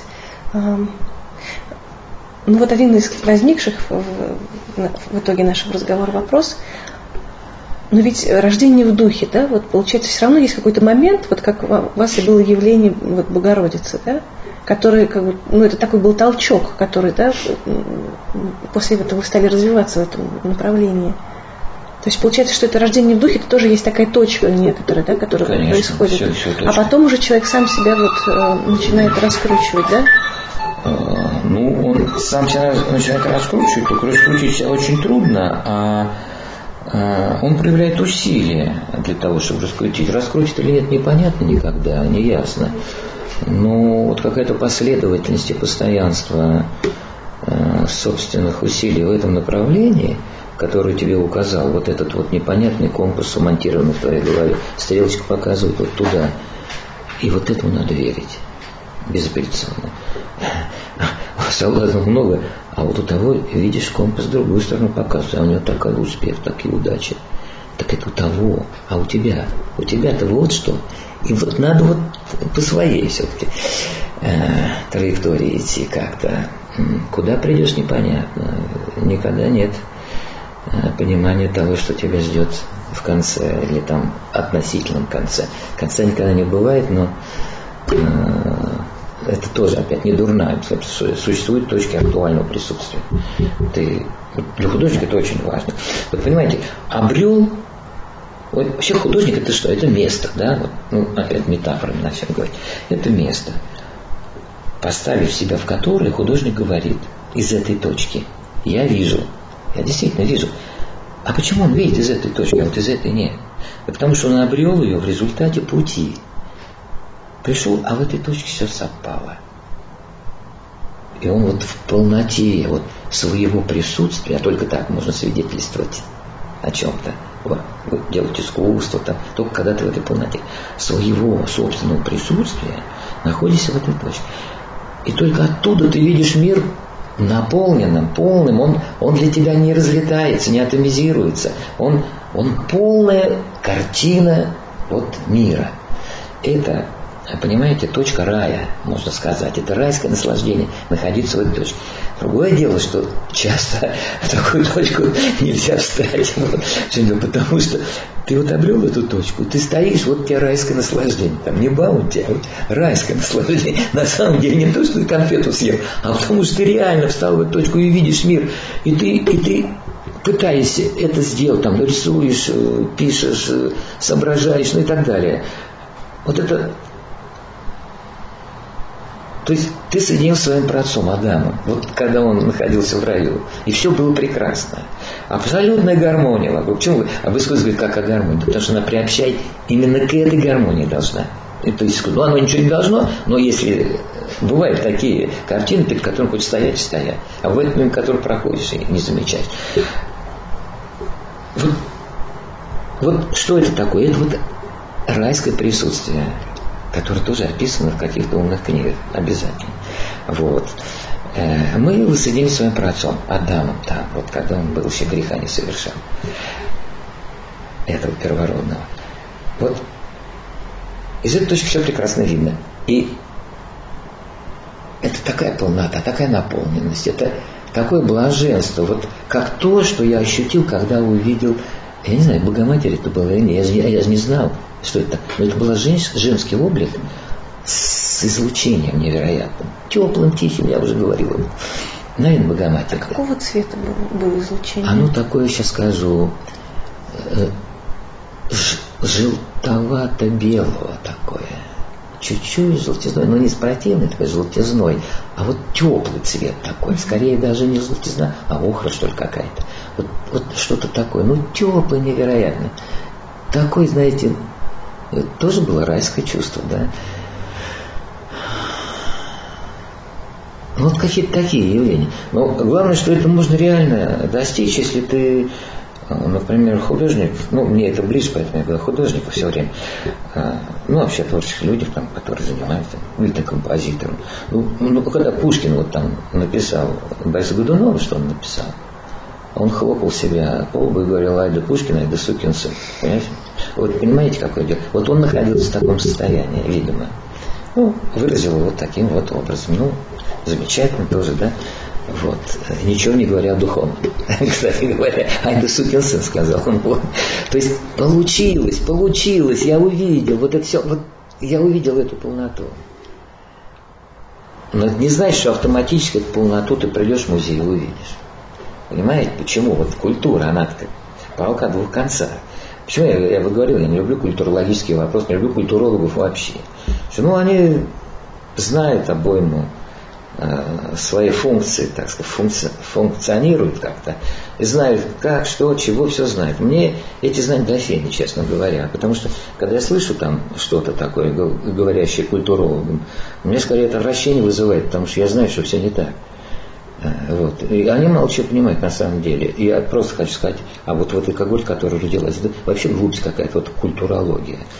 Э, она ничего не дает, потому что она сбивает только с толку. Вообще культура палка о двух концах. С одной стороны, это хорошо быть культурным.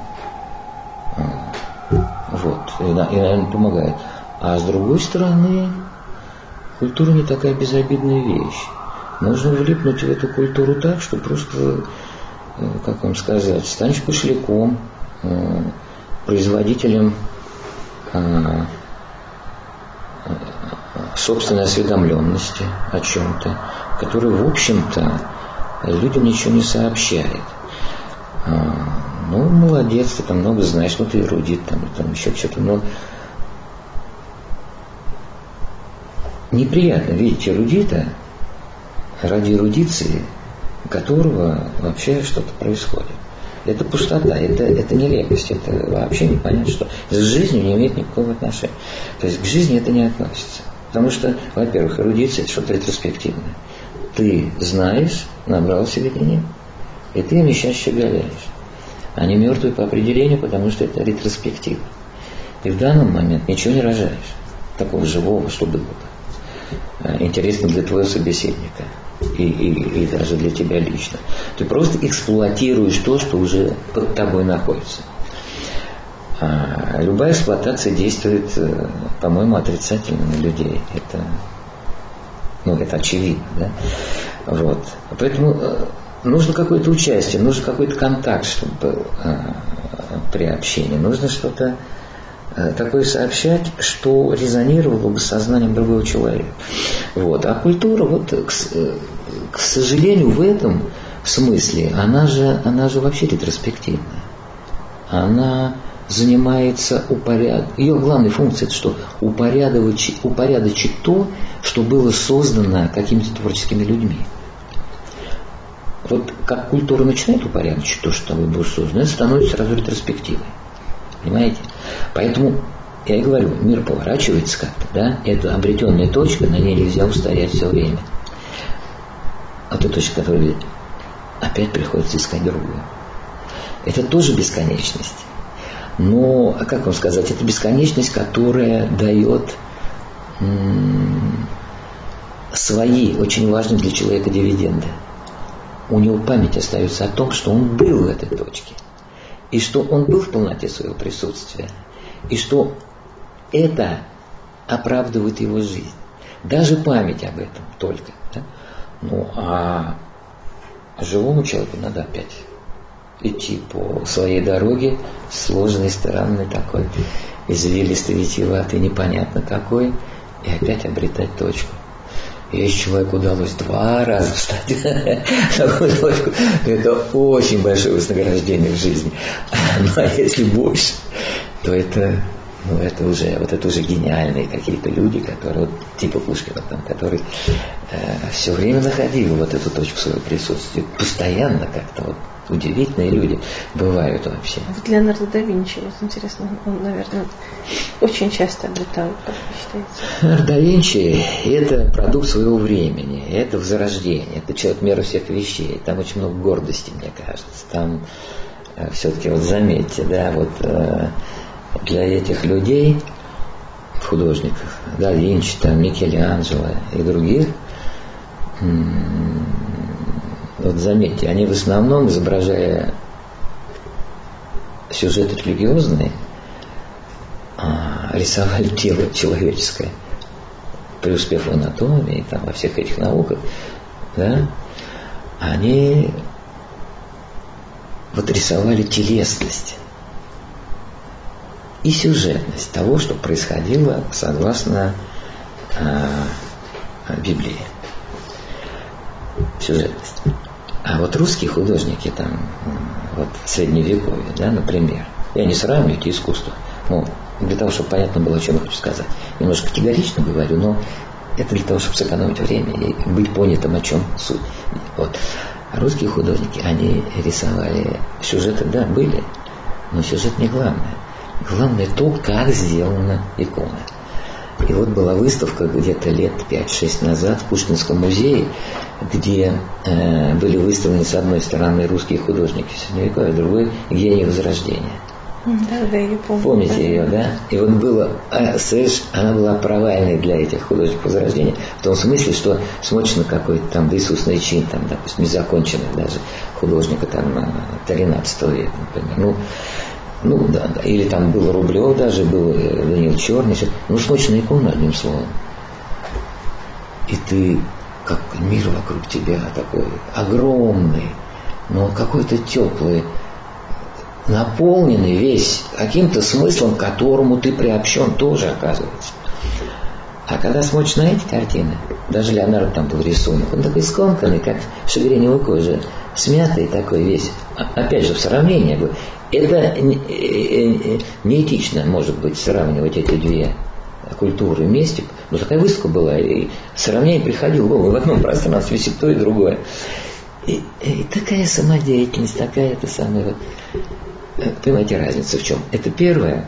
Второе, вот это вот сверхчеловеческое, которое было свойственно художникам эпохи Возрождения, оно их привело к какому-то такому результату гордынши какой-то гордости. А что сверхчеловеческое? Вот это сверхчеловеческое. То есть они все время занимались только людьми. А, только людьми. Они, у них же не, не Бога человек, как вот в нашей культуре православной, а у них э, человека Бог. Поэтому любовь э, к нарративному, к описанию, так сказать, того или иного святого, который жил, как он жил. Это очень интересно для них. Поэтому у них, в католицизме вообще там, э, там же стены вообще пустые, там картины висят, а не иконы в храмах. Это же, ну, тоже показатель того, что, да. Там все время проповеди говорят, что имелось в виду это, этим сюжетом Евангелия, что имелось. Все время беседуют с людьми. То есть все время о человеке, как-то за человека. А, а Бог, он, да, он так присутствует там, вот этой высоте стяжим, но он как бы, как бы человека Бог, вот, а не Бога человек. Поэтому э, вот у Леонардо да Винчи это с особой силой было видно. И я э, скажу сейчас крамольную вещь, которая вам покажется жутким, не знаю чем. Когда я сказал своей невестке, что Леонардо да Винчи мне как живописец не нравится, она фыркнула, повернулась и ушла. Потому что для нее было невыносимо слушать от меня ну, она меня знает, а тут Леонардо, это же гений. Ну, а я не отрицаю, что он гений. А, но вот посмотрите, например, там его картину а, Иоанн Креститель, вот стоит такой. Ну, это же сатана, а не креститель. Это просто сатанинский э, вид человека. А почему? Какие признаки стоят? Признаки надо смотреть. Это надо, это надо видеть. Это, это, понимаете, анкреститель – это что-то, ну, это предтеча, это э, не просто схемник какой-то там, который ел акриды и дикий мед, да, а это человек, который предсказал появление Христа. Он, он видел это. То есть он был вот в этой сфере, с которой видно то, что нам иногда только открывается. А он находился в этом. И он это видел. Он людей крестил. Он, э, э, потому что он видел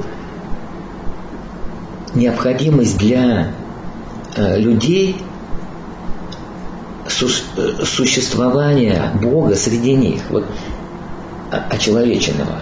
Он это, он это видел, знал, понимал и все. И он, и он предшествовал этому. Он, вот, то есть такое совершенно святое духовное существо. Да, жесткое временами, там, как он говорил, порождение ехидно там и так далее. Так он говорил по делу. А а у Леонардо это просто сатанинский какой-то облик. Ну, просто сатанинский. Ну, а я понимаю, он, он свою живопись делал как достаточно противно на самом деле. А он же делал наслоениями такими одна краска через другую пропускает. С точки зрения мастерства, да, он лессировками делал. Угу. С точки зрения мастерства это Удивительно, как это, ну, такому можно научиться в конце концов. И я видел таких художников, которые под Леонардо писали, ну, им только фальшаки делать, и, и, и что они нам не делают, может быть, даже, потому что даже Леонардо, если хотя трудно что-то новое узнать, а это все как бы известно уже в аналог культуры так застолблено, что, ну как, еще новый Леонардо, где как. Вот. То есть это достижимо в конечном счете. Я был в Систинской капелле, видел Микеланджело там, например. Ну, там и Боттичелли, там, там многие художники. Все вот эти великие титаны Возрождения, там они. Ну, я вам скажу, впечатление не из самых замечательных для меня там. Я ничего не хочу сказать. Я не хочу себя э, возвышать как-то или быть снобом по отношению к этому искусству. Я понимаю, что это тоже в культуре замкнутая система. Она определяется там 15-16 веком э, именно того места, где это было, там, во Флоренции, допустим, ну, в Италии, да, вот. И я просто хочу сказать, что я вижу разницу для себя, определяю, что культ мастерства, который у них присутствует, но они, конечно, гении были все. Они еще через это мастерство что-то другое показывали. Вот. Но когда Иоанн Креститель показан в качестве сатаны, я это, я, это, я это не могу принять, потому что это ну не мое. А при этом я смотрю на рисунки Леонардо и думаю, боже, какой гений все-таки. Как он это прекрасно делал, как он знал. Вот, вот знаете, вот можно научиться, конечно, но вот все равно так не сделаешь. Вот, видимо, этому обучению соответствовало в большей степени то время, когда он жил. Вот тогда это надо было делать. И все это в нем синтезировалось потрясающе. Кони какие у него, какие люди, какие наброски, какие... У, Микеланджело то же самое. Как он там в 24, по-моему, года изваял а, вот э, Богомат, как это называется? А? Пьета? Пьету, да. Вот эту пьету. Потом он еще одну сделал. Кто-то говорит, что это лучше, там, там больше мудрости, а меня эта мудрость не колышет, от меня этого. Я стоял как зачарованный. В нашем Пушкин музее она тоже есть пьета, она это слепок. А там она вот э, э, э, хоть и немножко далеко и под стеклом, но все равно вот смотришь, боже, какое тело тяжелое, как его можно удержать. Как, как мог 20-летний мальчишка, там 24-летний мальчишка это сделать? Ну, конечно, гений, ну, конечно. И Леонардо такой же. Но когда он делает свою живопись, это страшно. Мне. Там еще Мадонна Лита я могу вот эту такую как бы с просони, такую еще заспанную, такую немножечко э, Мадонну увидеть как э, что-то, но, но это не та Богоматерь, которую я видел. Это, это женщина реальная, которая просто проснулась, и у нее еще тень отдыха на лице. Она расслаблена, тоже замечательно все передано. Когда я смотрю на Жакон, я вообще не понимаю, чего к ней так ломится, и все снимают, подойти нельзя. Я сам простоял 8 часов очередь, когда я в Москву привозили. Жара была чудовищная. Простоял, выдержал, и за секунду там охранник. Проходите, проходите, проходите. То есть я увидел а, и не понял вообще, а это могло быть репродукция. Мой такой шедевр, которому цены нету. Ну, я потом ее в Лувре видел много раз. Все хожу, думаю, что же это такое? Что же это такое? И понять не могу, до сих пор не понял. Но в ней что-то есть странное. Вот а? смотришь, а? вот в ней действительно что-то есть такое странное, смотришь и непонятно. Она как-то так то ли улыбается, то ли что-то... Чертовщинка. А Леонардо вообще мастак. Вот эту чертовщинку он обязательно каким-то образом проявлял. Я думаю, на человек такой был. Вот. Гениально одаренный, но с каким-то вот таким вот дефектом. Это, как знаете, на глазу бывает бельмо. Вот глаз все видит, там, ну вот бельмо есть и все. Хочешь не хочешь, он попадает в поле твоего зрения. Вот, вот Леонардо для меня такой художник. Художник. А вот рисовальщик, ну безупречный, безупречный. А меня вот еще интересует такой момент современное храмовое искусство. Как вы вообще вот э, вы видите? Современное? Да. Ну вот э, там, монументальная живопись в храмах, иконы, которые сейчас создают, вот эти образы, которые сейчас, ну вообще, как видите, иконы их копировали, копировали. Вот меня интересует такой момент, неужели не может храмовое искусство развиваться? Мне кажется, ведь ну, хорошо, что есть канон, это все правильно, но то ли людей нету, то ли что. Вот можете мне рассказать немного об этом, что ваше соображение? Да, насколько я понимаю, э, отсутствие э, вот такой силы в иконах современных определено, во-первых, временем. Сейчас другое время. Знаете, на дворе существует время, которое ну, просто другое люди с большим напряжением для себя э, пытаются войти в то состояние, которое было свойственно, допустим, средневековым художникам русским, которые писали икону. Там ведь э, писалось все по-другому, там люди жили этим. Они давали обет молчания, они давали там, сам они э, церковные соблюдали все праздники и так далее. Они, они все были там в церкви. И оттуда, оттуда, вот напитавшись вот, вот этой вот благодатью э, такой, они могли писать иконы. Э, и это было запечатлено, потому что в искусстве запечатлевается буквально все, что свойственно на данный момент э, сознанию художника, его вообще устройству. Видимо, устройство современных людей, которые пишут, не такое, поэтому у них скорее имитация искусства. Церковь это принимает, потому что считает это хорошо. Но, конечно, вот я разговаривал с одним батюшкой, там, по другому поводу пришел, там надо было осветить комнату моей мамы, а, и когда мы шли, во-первых, он сказал, вот видел женщину, которая вот свечки гасит у нас в храме? Я говорю, видел. Вот она 25 лет говорит, гасит и помогает, все утирает. А сатана из нее не ушел. Это первое любопытное признание. А потом мы шли, это вот тут недалеко, и храм Христа Спасителя. И он говорит, а вот в этом храме молиться нельзя. А я говорю, почему? Он говорит, да, все, что там написано, не возвышает и не приближает Бога. Это все имитация. И я согласен с ним. Вот понимаете, вот тут возникает проблема красоты. Что такое красота? Вот красота, вот, вот по гамбургскому счету, Красота никогда не может быть ретроспективной для действенного художника.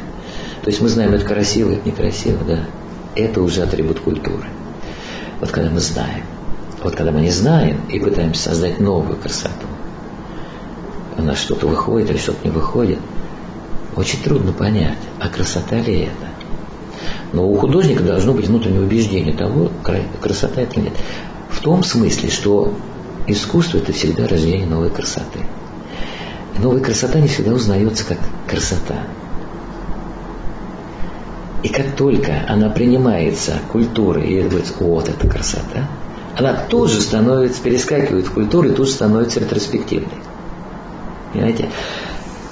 И мы уже, конечно, мы, обыватели все, да, уже можем приобщиться к этой красоте, к ретроспективной. Но мы никогда не можем приобщиться к красоте, которая является красотой, которая, допустим, через год станет ретроспективной. Но мы ее еще не видим как красоту. Так было со многими художниками. С импрессионистами так было. Никто их поначалу вообще не, не хотел замечать. Так, например, с Ван Гогом произошло, ну что, ну, вообще ни одной картины в жизни не продал человек, понимаете? Казалось. Но продажа картины это не критерий того, что люди понимают, что это совсем другая сфера деятельности. Вот, поэтому сейчас миллион он стоит, да, но это опять же не критерий, мало ли. Кто еще стоит. А, это э, денежный эквивалент это не свидетельство красоты. Вот. А, так вот, для художника в профессиональном отношении красота это то, что впервые рождается. Это синоним искусства, я уже говорил, именно в этом смысле. А ретроспективная красота – это красота, которая уже существует. Да, она может приобщать людей к себе самой красоте, показывать им, что было на самом деле в этом мире. Вот. Но она неисчерпаемая, она ну вот есть эволюция какая-то, видимо, да, в развитии человека, может она есть, может нет, но она есть, да, и вот в этой эволюции, значит, э, она неисчерпаема. То есть у нас-то почему? Мы себя жалеем, любим очень. И мы все время стремимся к традиционной красоте, которая для нас уже красота. Но в действенном отношении она может сообщить нам что-то, информацию очень ценную о том, что было на самом деле. Но в действенном отношении она не всегда дает какие-то результаты. То есть я спрашиваю одного художника, я говорю, вот как вообще, вот сложно все. Он говорит, а я черпаю вдохновение, ходя в музей. Я его не понимаю. Я никогда еще не... Со мной никогда не происходило так, что я, придя в музей, подчеркнул что-то для того, чтобы, придя домой, сделать что-то. Вот. Я иногда способен стоять даже по несколько часов у, у произведения, находя там все новые и новые для себя очень важные вещи.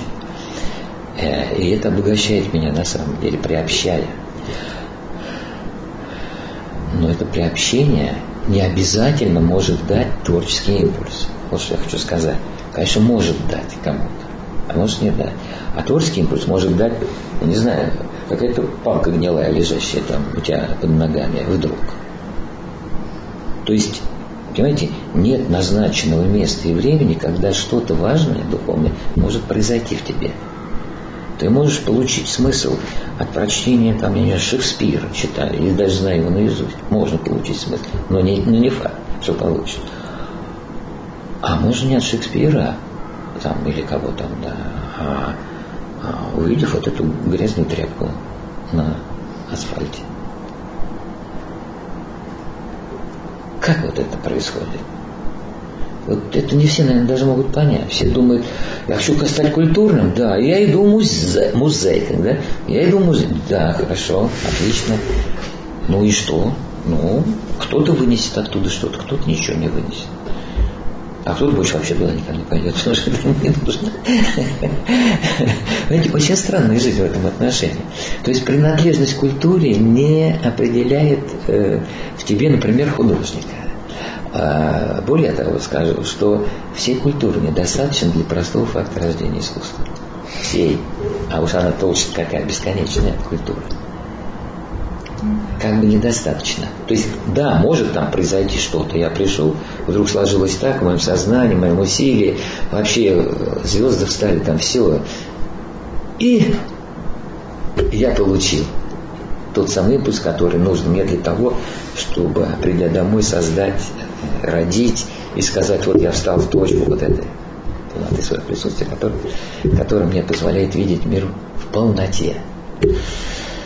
Нет, оказывается, не обязательно ходить в музей и читать умные книги, хотя лучше все-таки это делать, потому что приобщаешься к той культуре, которую те же люди создавали, ну только более, которые жили раньше. И это само по себе э, бывает а, просто таким сконцентрированным, сфокусированным интересом для многих людей, которые описывают это, разбирают. Существует же масса, по-моему, там какие-то невероятные архивы людей, которые занимаются творчеством того-то, того-то, того-то. А, а я же как вот действенный, я надеюсь, художник, пытаюсь все время сказать о том, как делают искусство, вот как его делают. Вот, ну, нету рекомендаций, нету ничего. Вот.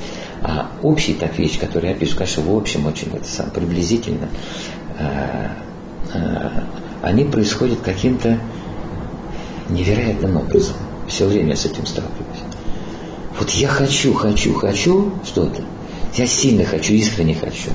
Вот без капельки лжи хочу. А это мне не дается. И вот я не хочу ничего вообще, как бы плюнул на все. И вдруг вылезает что-то существенное. Как-то раз и... я вообще думаю, вот уже начинаешь какие-то суеверия впадать. Думаю, ну, раз я что-то хочу, значит, я на неправильном пути. Ну просто уже сесть и ничего, это тоже нельзя, ведь правда? Это тоже не гарантирует ничего, еще даже в меньшей степени, когда ты куда-то стремишься. И никак не могу для себя объяснить, когда же все-таки вот происходит это, ради чего ты вообще живешь или делаешь что-то. Вот когда это все происходит, в какие точки. Начинаешь анализировать, а, а, а понять ничего не можешь, когда это происходит. И приходишь к одной мысли, что надо быть в напряжении в каком-то, не, не в таком судорожном, нервном, а в усилии, не напряжение, не напряжение, извините, это не точное слово, усилие. Усилие свое профессиональное, конечно, но это рамки, это границы, которые позволяют человеку сделать что-то и увидеть себя вот в этой полноте. Вот, вот собственно, такая структура. Наверное, слишком общая. Вот. Но тем не менее, тем не менее, э, знаете, я вообще в искусстве ценю, так сказать, не авторитеты там чего. Я, я, я все время сам пытаюсь разобраться. А, вот. А наличие живого импульса вот, произведения. Я с удовольствием посмотрю реалистическое произведение, если там есть живой. Вот как Левитана. Я в школе его любил до сих пор. Это мой один из любимых художников. Как он писал русский пейзаж, вот средней полосы. Ну, никто так не писал. Ну, был Поленов, писали все замечательное, замечательное. Ну, ну, Левитан, это что-то удивительное. Я все анализирую, как же это так мог человек?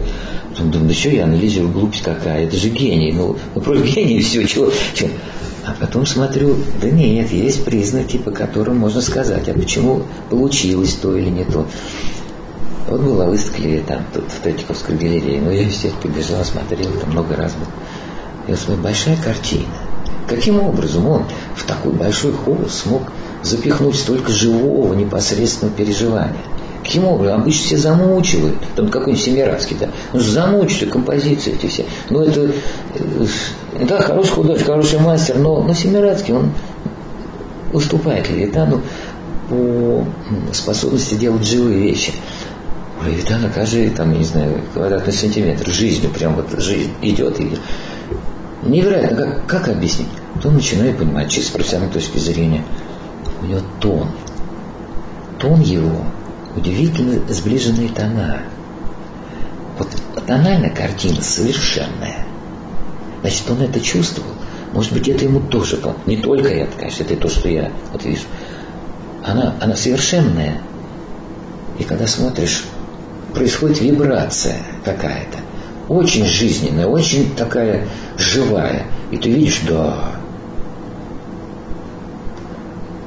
думаешь, ну, там наверное, не только то, там еще что-то, наверное, есть такое. Потому что, ну как, что, вот я создал тональные вещи, там я сам писал, создавал. И я это, я это как-то чувствовал тоже, когда тонально делаешь одинаково, а цвет чуть-чуть варьируется, то получается что-то очень приятное, что-то живое.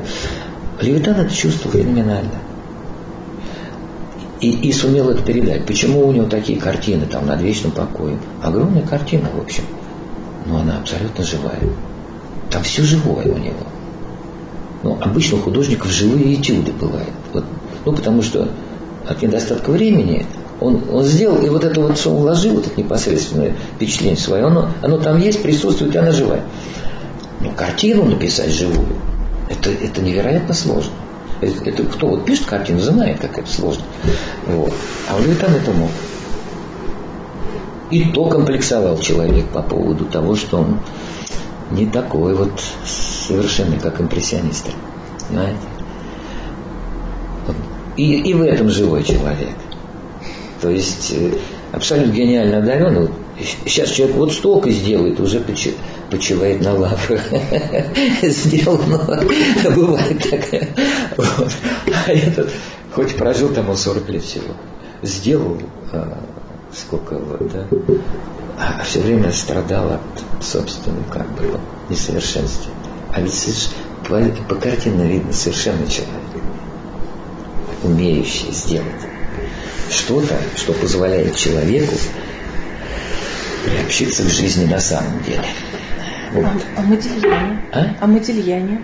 Модильяне? Да. Ну, вот э, тоже очень интересный, замечательный, конечно, художник. Я же говорю, ну вот это вот такой, вот эти все художники, Левитан шире, я думаю, а вот эти художники, они более узкие, и поэтому а, можно получить впечатление там, на какой-то стадии обучения подражать им и так далее, идти. Там РО такой художник был. Ну, много там было всех. Но, как сказать, их продолжить нельзя. Они вот замкнутая система. А Левитану можно продолжить? А? А Левитану можно продолжить? Конечно. Конечно. Ну, и продолжают, только не так удачно. Пишет пейзаж. Э, конечно, знаете, я ведь что хочу еще сказать. Тут все не так, не так просто. Ну вот пишет пейзажи. Ну, в этом нет ничего плохого, предосудительного. Но с другой стороны, мир настолько изменился, что пейзажи Левитана уже нет. Их нельзя написать такими. Почему? Объясняю. Ну вот он пишет речку там, да, осень называется картина, речка такая течет, чудесно. Живая живость. Сейчас невозможно так написать. Почему? Потому что в этой речке, в которой Левитан купался, там, я не знаю, плавал, что-то делал, да, рыбу ловил. Она отравлена химией. В этой речке невозможно даже искупаться, потому что будет с какими-то волдырями обязательно. Понимаете? натюрморты, которые писали те художники, это вот эти яблоки сочные, ну, они стояли там день-два, потом пропадали, потому что гнили, естественно. Сейчас яблоко можно положить на полгода, оно пестицидами так нашпиговано, что вообще как муляж, оно, оно, оно вообще не живое. Ну как, если оно не живое, можно написать живым его. Ну, в этом трудность тоже, понимаете? Ну и так далее и тому подобное. Воздух, которым мы дышим, очень плохой, Поэтому на пленэре сидеть, это все равно, что отравиться. Воду пить нельзя, она продается в бутылках уже. Вот сообщите, сообщи, можно ли, вот так, ну, я не знаю, если бы можно было сообщить художнику Левитану, что воду будут продавать в бутылках, он бы не поверил, он бы сказал, ну как, же воды сколько. Ну. Но природа, тем не менее, все равно ведь осталась, ведь можно выехать, и там ну, не, не везде все отравлено. Не выезжают, потому что все кучуются в городах. Что там выезжать? Ни инфраструктуры, ничего нет. Что за жизнь? Поменялось очень много, понимаете? Есть художники, которые там своих усадьбах, они там работают всю жизнь, чтобы накопить, заработать на усадьбу, там творческие дачи, они там это все не то, природа не та. И вот поэтому они так и пишут. Сейчас художник, который пишет пейзажи, это... я, я вообще мало знаю, на самом деле, как я не хочу быть за всех, да? но из того, что я вижу, то ну, ни в какие ворота не лезет. Ни в какие. Я смотрю на импрессионистов, да, какое чудо, какая жизнь, какая радость жизни. какой мажор, как, как это все прекрасно. Смотрю на этих, такое, нет, какие-то бледные, такие, жизни нету. Видишь, вот картина, но жизни-то нету. А меня еще, знаете, интересует такой вопрос. Вот мы с вами все время говорим как бы в а, религиозности, вот в направлении христианства, да? А как вы относитесь к другим конфессиям вообще? Как вот миропонимание ваше? Вот Бог един и разные подходы? Или, или как вообще? Ну, это, знаете, это богословские уже вопросы, и я не силен тут, так сказать. Я могу сказать о своих впечатлениях, ощущениях и о том, до чего я смог, так сказать, додуматься в этом отношении. Я отношусь ну, как нормально к любой конфессии, потому что само наличие Бога делает вероятным то, что человек э, станет человеком. Вот. Это свойственно всем религиям. Я вижу реальное положение вещей. Я вижу, как конфессии не могут договориться друг с другом.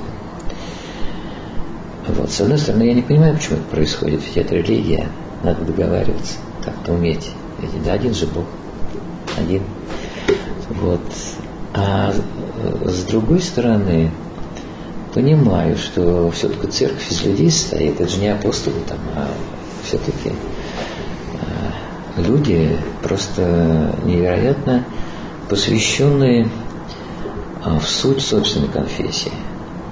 И у меня нет претензий к ним, почему они там враждуют, например. Ну, допустим, православные с э, неправославными, да.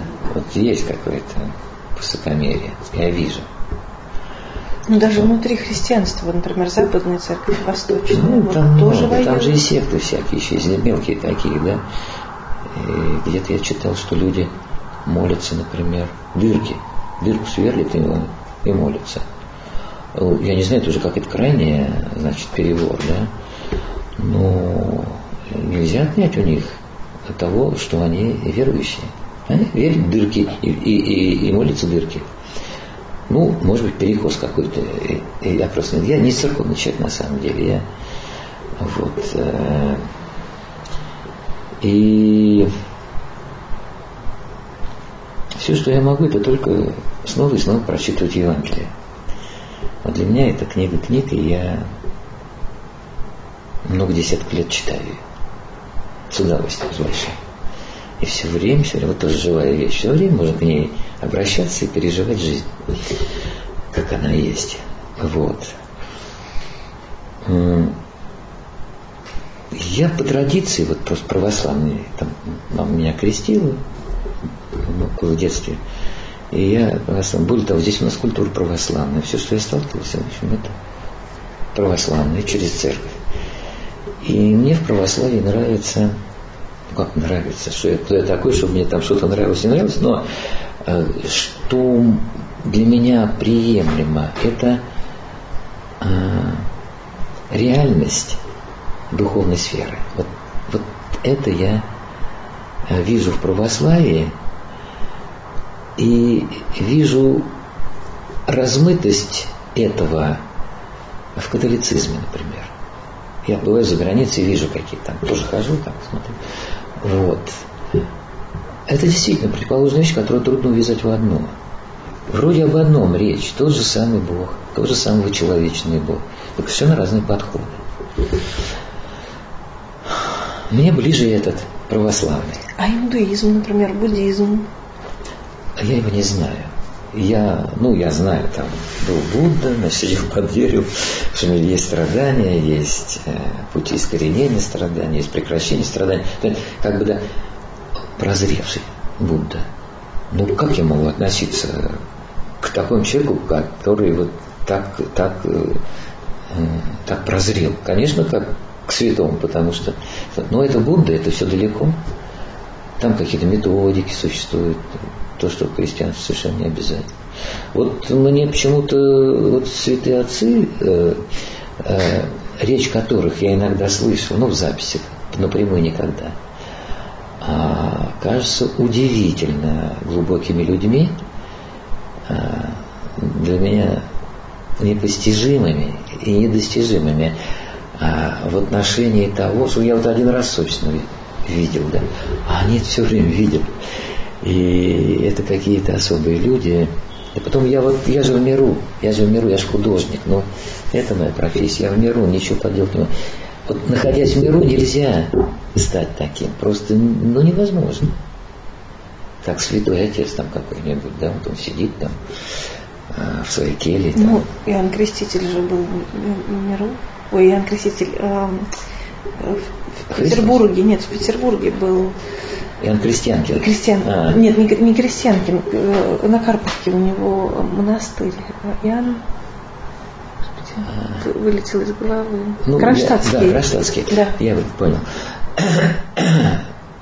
Ну, то есть, мне кажется, ведь есть люди, которые умирают. То есть, это как бы особый путь, гораздо сложнее, ну, на мой взгляд. Ну, как бы не на мой ну, взгляд, а Для меня это, в общем, разговор несколько абстрактный, потому да? что всякие бывают, да. Я к их числу не принадлежу точно, потому что ну, я, я художник. Я просто извиняюсь, но это, это, ну, это, ну как я могу быть? А что художник что? не может в живописи, ну, через свои инструменты выражать так, может, такого рода, приводить? Может, э, может. Причем для этого не обязательно быть воцерковленным или не обязательно быть религиозным. Может, может. Но это другое, это другое качество жизни. В миру вообще другое качество жизни. Чем там вот этих кельях и э, при общении с людьми. Там свет идет от самого старца. Вот я никогда не общался с ними, просто не знаю. Но слышал много свидетельств и слышал их речь, записанную на магнитофонную пленку и все. Ну, невероятно интересно. Но только интересно для меня, к сожалению. И я просто слишком погружен в свои проблемы. Искусство вот очень трудно. А еще я вот слышала такой момент, что, ну, не слышала, а вообще, что вот Евангелие столько раз переписано было, да, вот с того момента, как кумранские рукописи были найдены, ведь переводов существовало столько, ну, просто бесчетное количество. И что Евангелие очень изменено сейчас.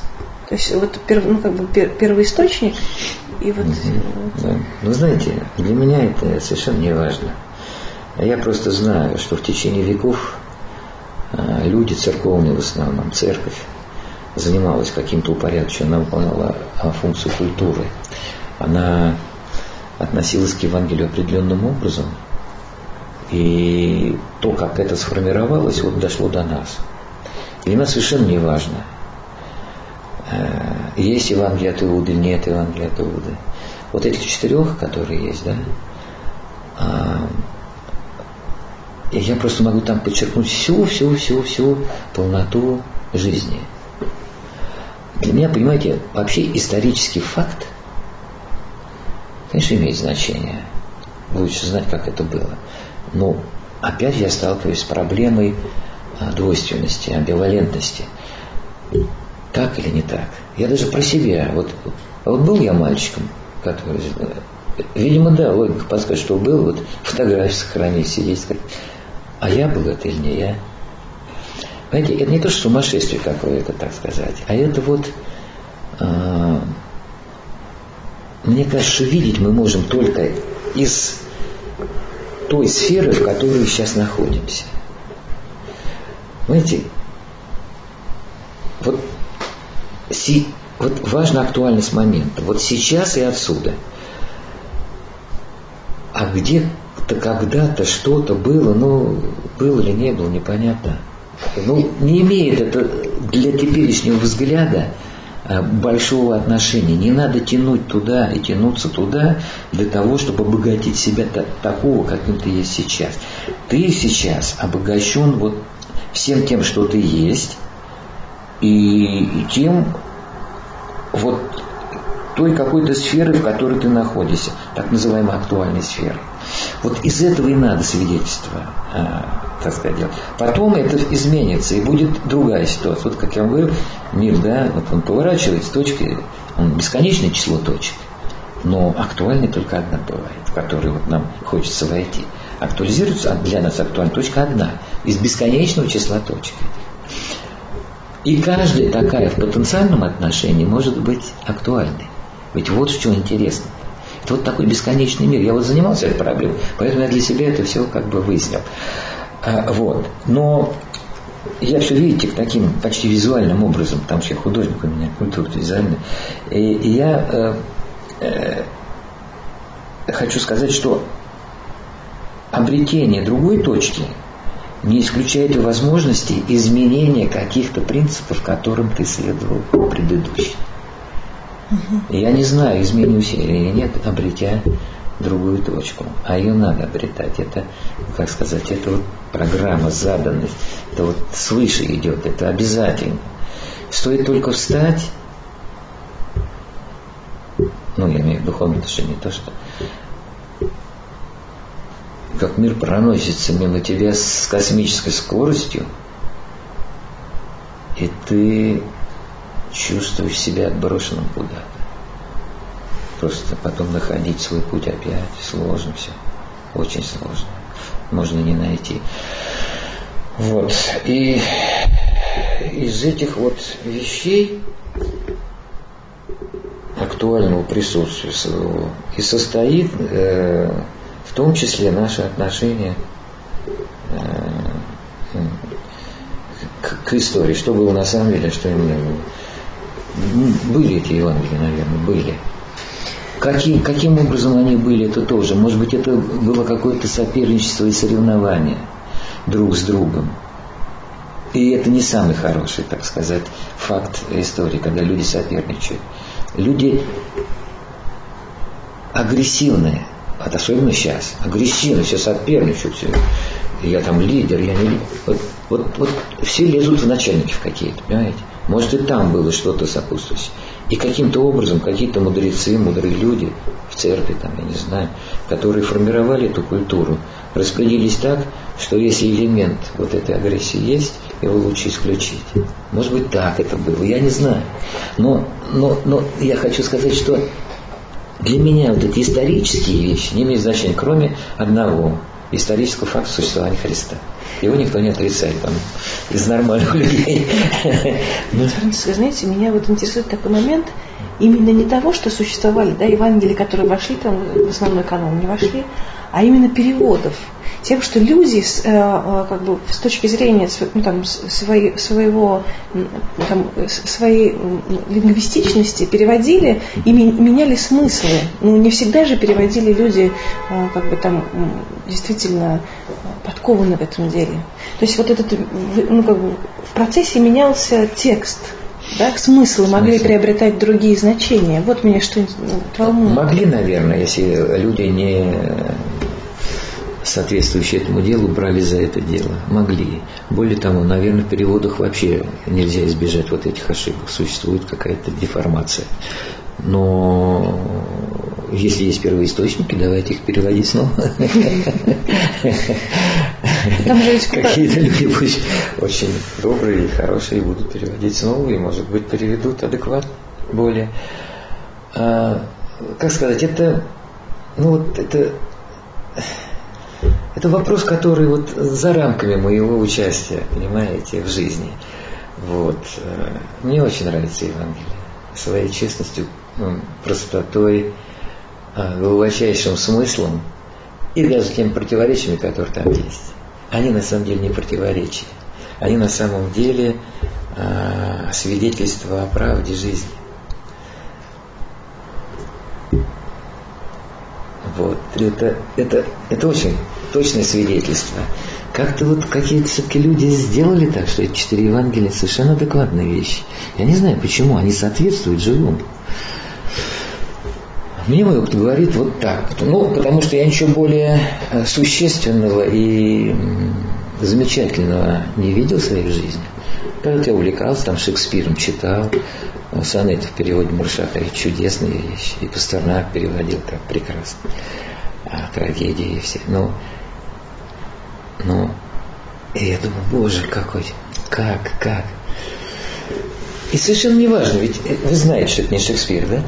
что, что это, э, может быть, Марло, а может быть еще как приписывают разным. То, что вот этот Шекспир, который просто был типа процентщика какого-то, а, даже безграмотный. То есть видите, как в истории все. Истина подлинная, оказывается, даже не имеет своего создателя, а, не включает в поле зрения своего создателя. Вот, вот, вот история, вот история, вот что это такое? Шекспир, мы знаем Шекспир, да. И даже портрет его. А это какой-то захудалый мужичонка, который вообще писать не мог, читать не умел. Только считать умел деньги. Понимаете?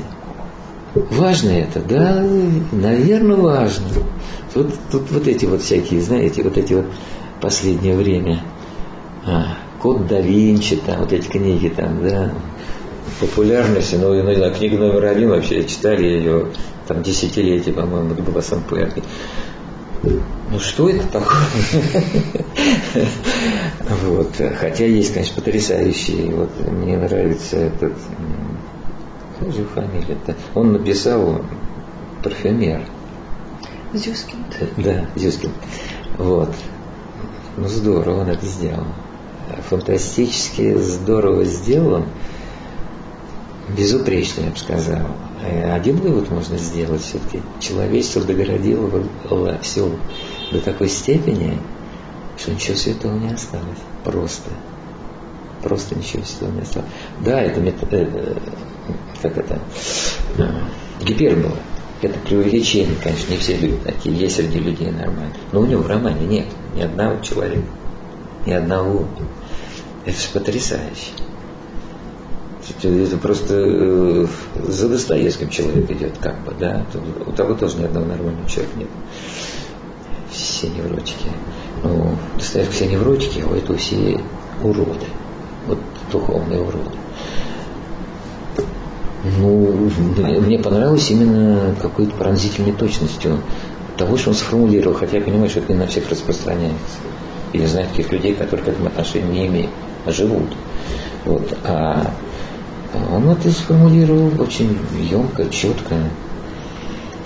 И, и главное, там как бы нету какого-то злорадства у него. Все ровно написано. Вот как художник он очень мне нравится.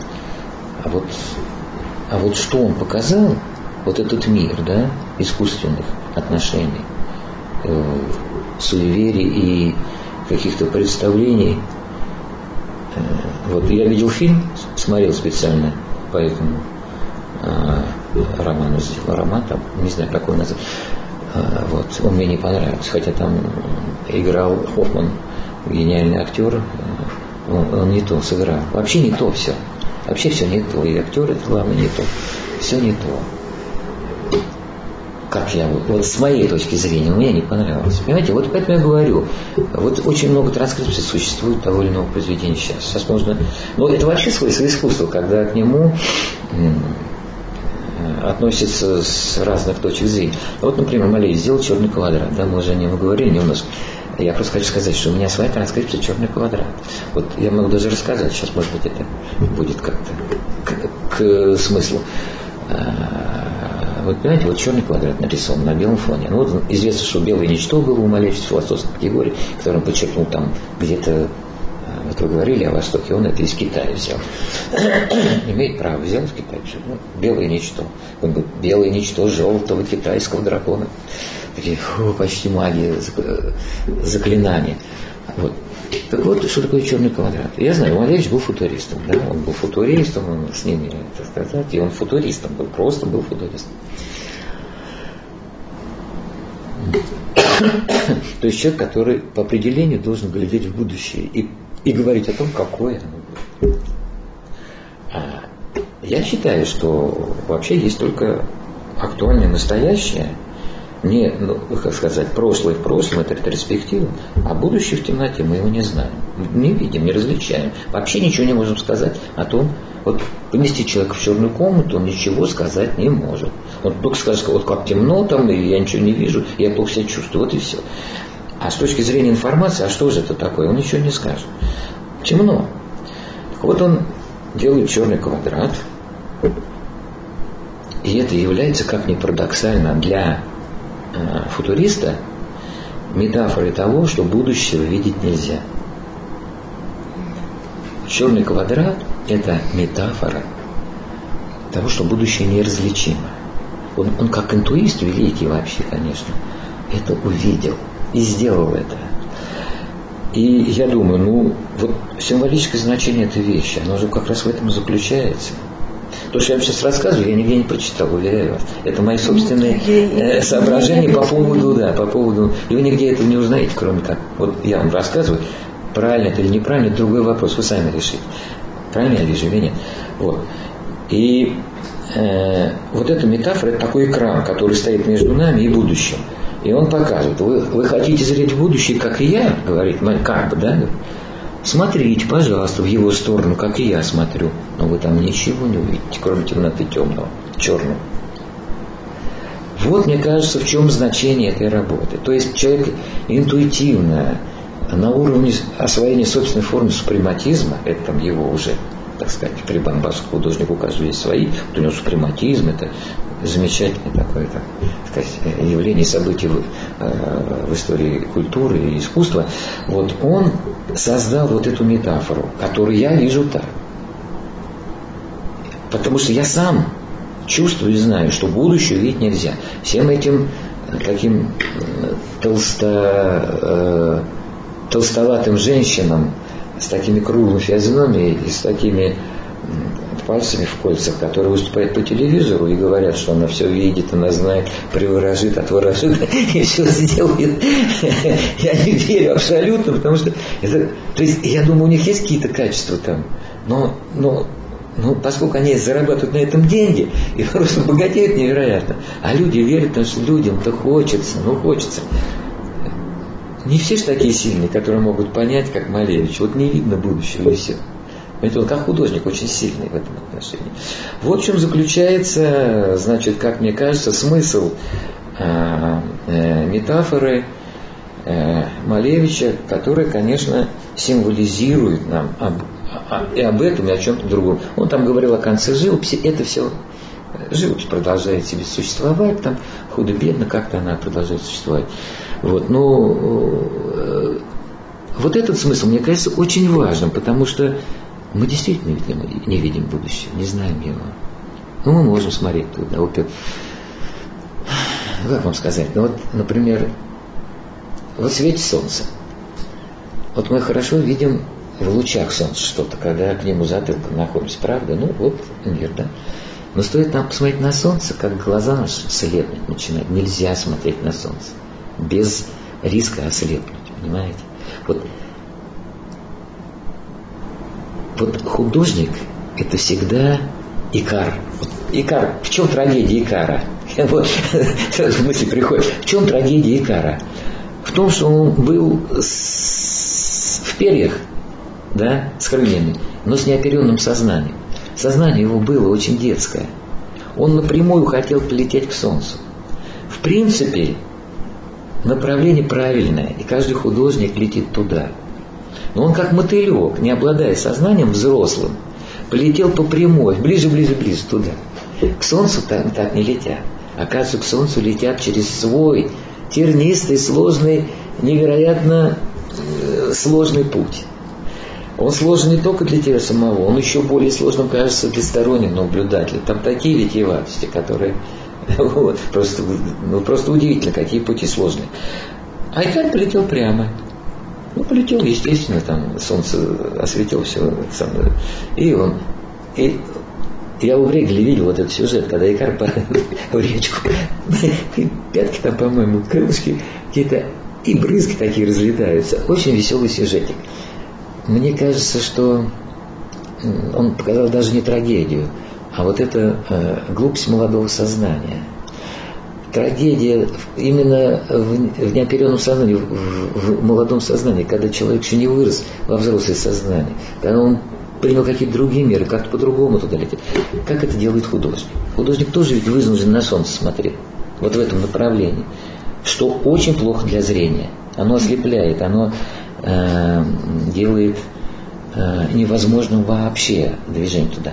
Но при всей этой невозможности надо находить для себя потенциал возможности движения именно в этом направлении. Ну, в общем, очень пафос такой тоже. В общем, это я и хотел вам сказать. Как я себе представляю. Вот мы говорим просто об искусстве. Видите, с этого боку, с этого боку, с этого боку. Я думаю, э, такой разговор более плодотворный, чем я говорю, вот я этим хотел сказать то-то, то-то. То, что я хотел сказать, все там есть, посмотрим, можем пообсуждать при желании, но э, главнее вам вот такие вещи, которые все-таки свидетельствуют. Я все время хочу засвидетельствовать а, свое желание понять непонимаемое. Пойти туда, не знаю куда, сделать то, не знаю что. А Сократ говорил, я знаю, что ничего не знаю, да. Делаю упор на слове «знаю». Все ведь думали, что знают чего-то. Он говорил, я не знаю. То есть он говорил, я знаю, что ничего не знаю. А, а, а, эти, а эти, значит, все думали, что ну, я это знаю, пятый, десятый, все знаю. А он говорит, нет, вы ничего не знаете. И я ничего не знаю. Но это я знаю, в отличие от вас. А вы не знаете даже того, что вы ничего не знаете. Вот, вот, вот, так, из, и вот из такого бульона состоит э, наша жизнь такая чудесная. И вот во всем этом бульоне мы, так сказать, варимся как-то. Кто-то на дно оседает, кто-то всплывает, как пена вверх, пузырится. Видно, все так. Ну, хозяйка приходит и снимает такой ложкой с дырочками эту пенку, выбрасывает. И бульон становится более чистым, понимаете. Вот, а все то, что мы сейчас наблюдаем, вот это вся шоу, все эти шоу, все это, это вот эта самая пеночка, которая видна хорошо, везде. Телевизор смотреть стало невозможно уже с некоторых пор, просто. А я посмотрю иногда некоторые фильмы, ну, не те, которые вот идут, кстати, про, про милиционеров, бандитов, этих самых. это, это удивительно, конечно. Хотя и там можно найти чего-то такое, которое списывает натуралистично какие отношения вот между людьми вот в таких сферах, там, в сфере милиции, например. Вот как они разговаривают между собой, что это, даже в этом можно найти какой-то смысл и увидеть э, зачатки правды какой-то. И эти наши фильмы, кстати, «Лучше Америка», там сплошной глянец, там вообще какие-то супермены ходят, что-то такое, делают какие-то движения, ну, ну совершенно неправдоподобные, ни на что не похожи, а показаны средствами такими реалистическими. И все таки фантасмагории какие-то жуткие. Все. Это вообще, американский фильм вообще смотреть нельзя. А на, наши тоже уже нельзя смотреть, потому что... Но когда какое-нибудь кино идет ретроспективное, там, а, по культуре, это бывает интересно очень. Так что телевизор довольно тупая штука, но иногда дает информацию. Вот.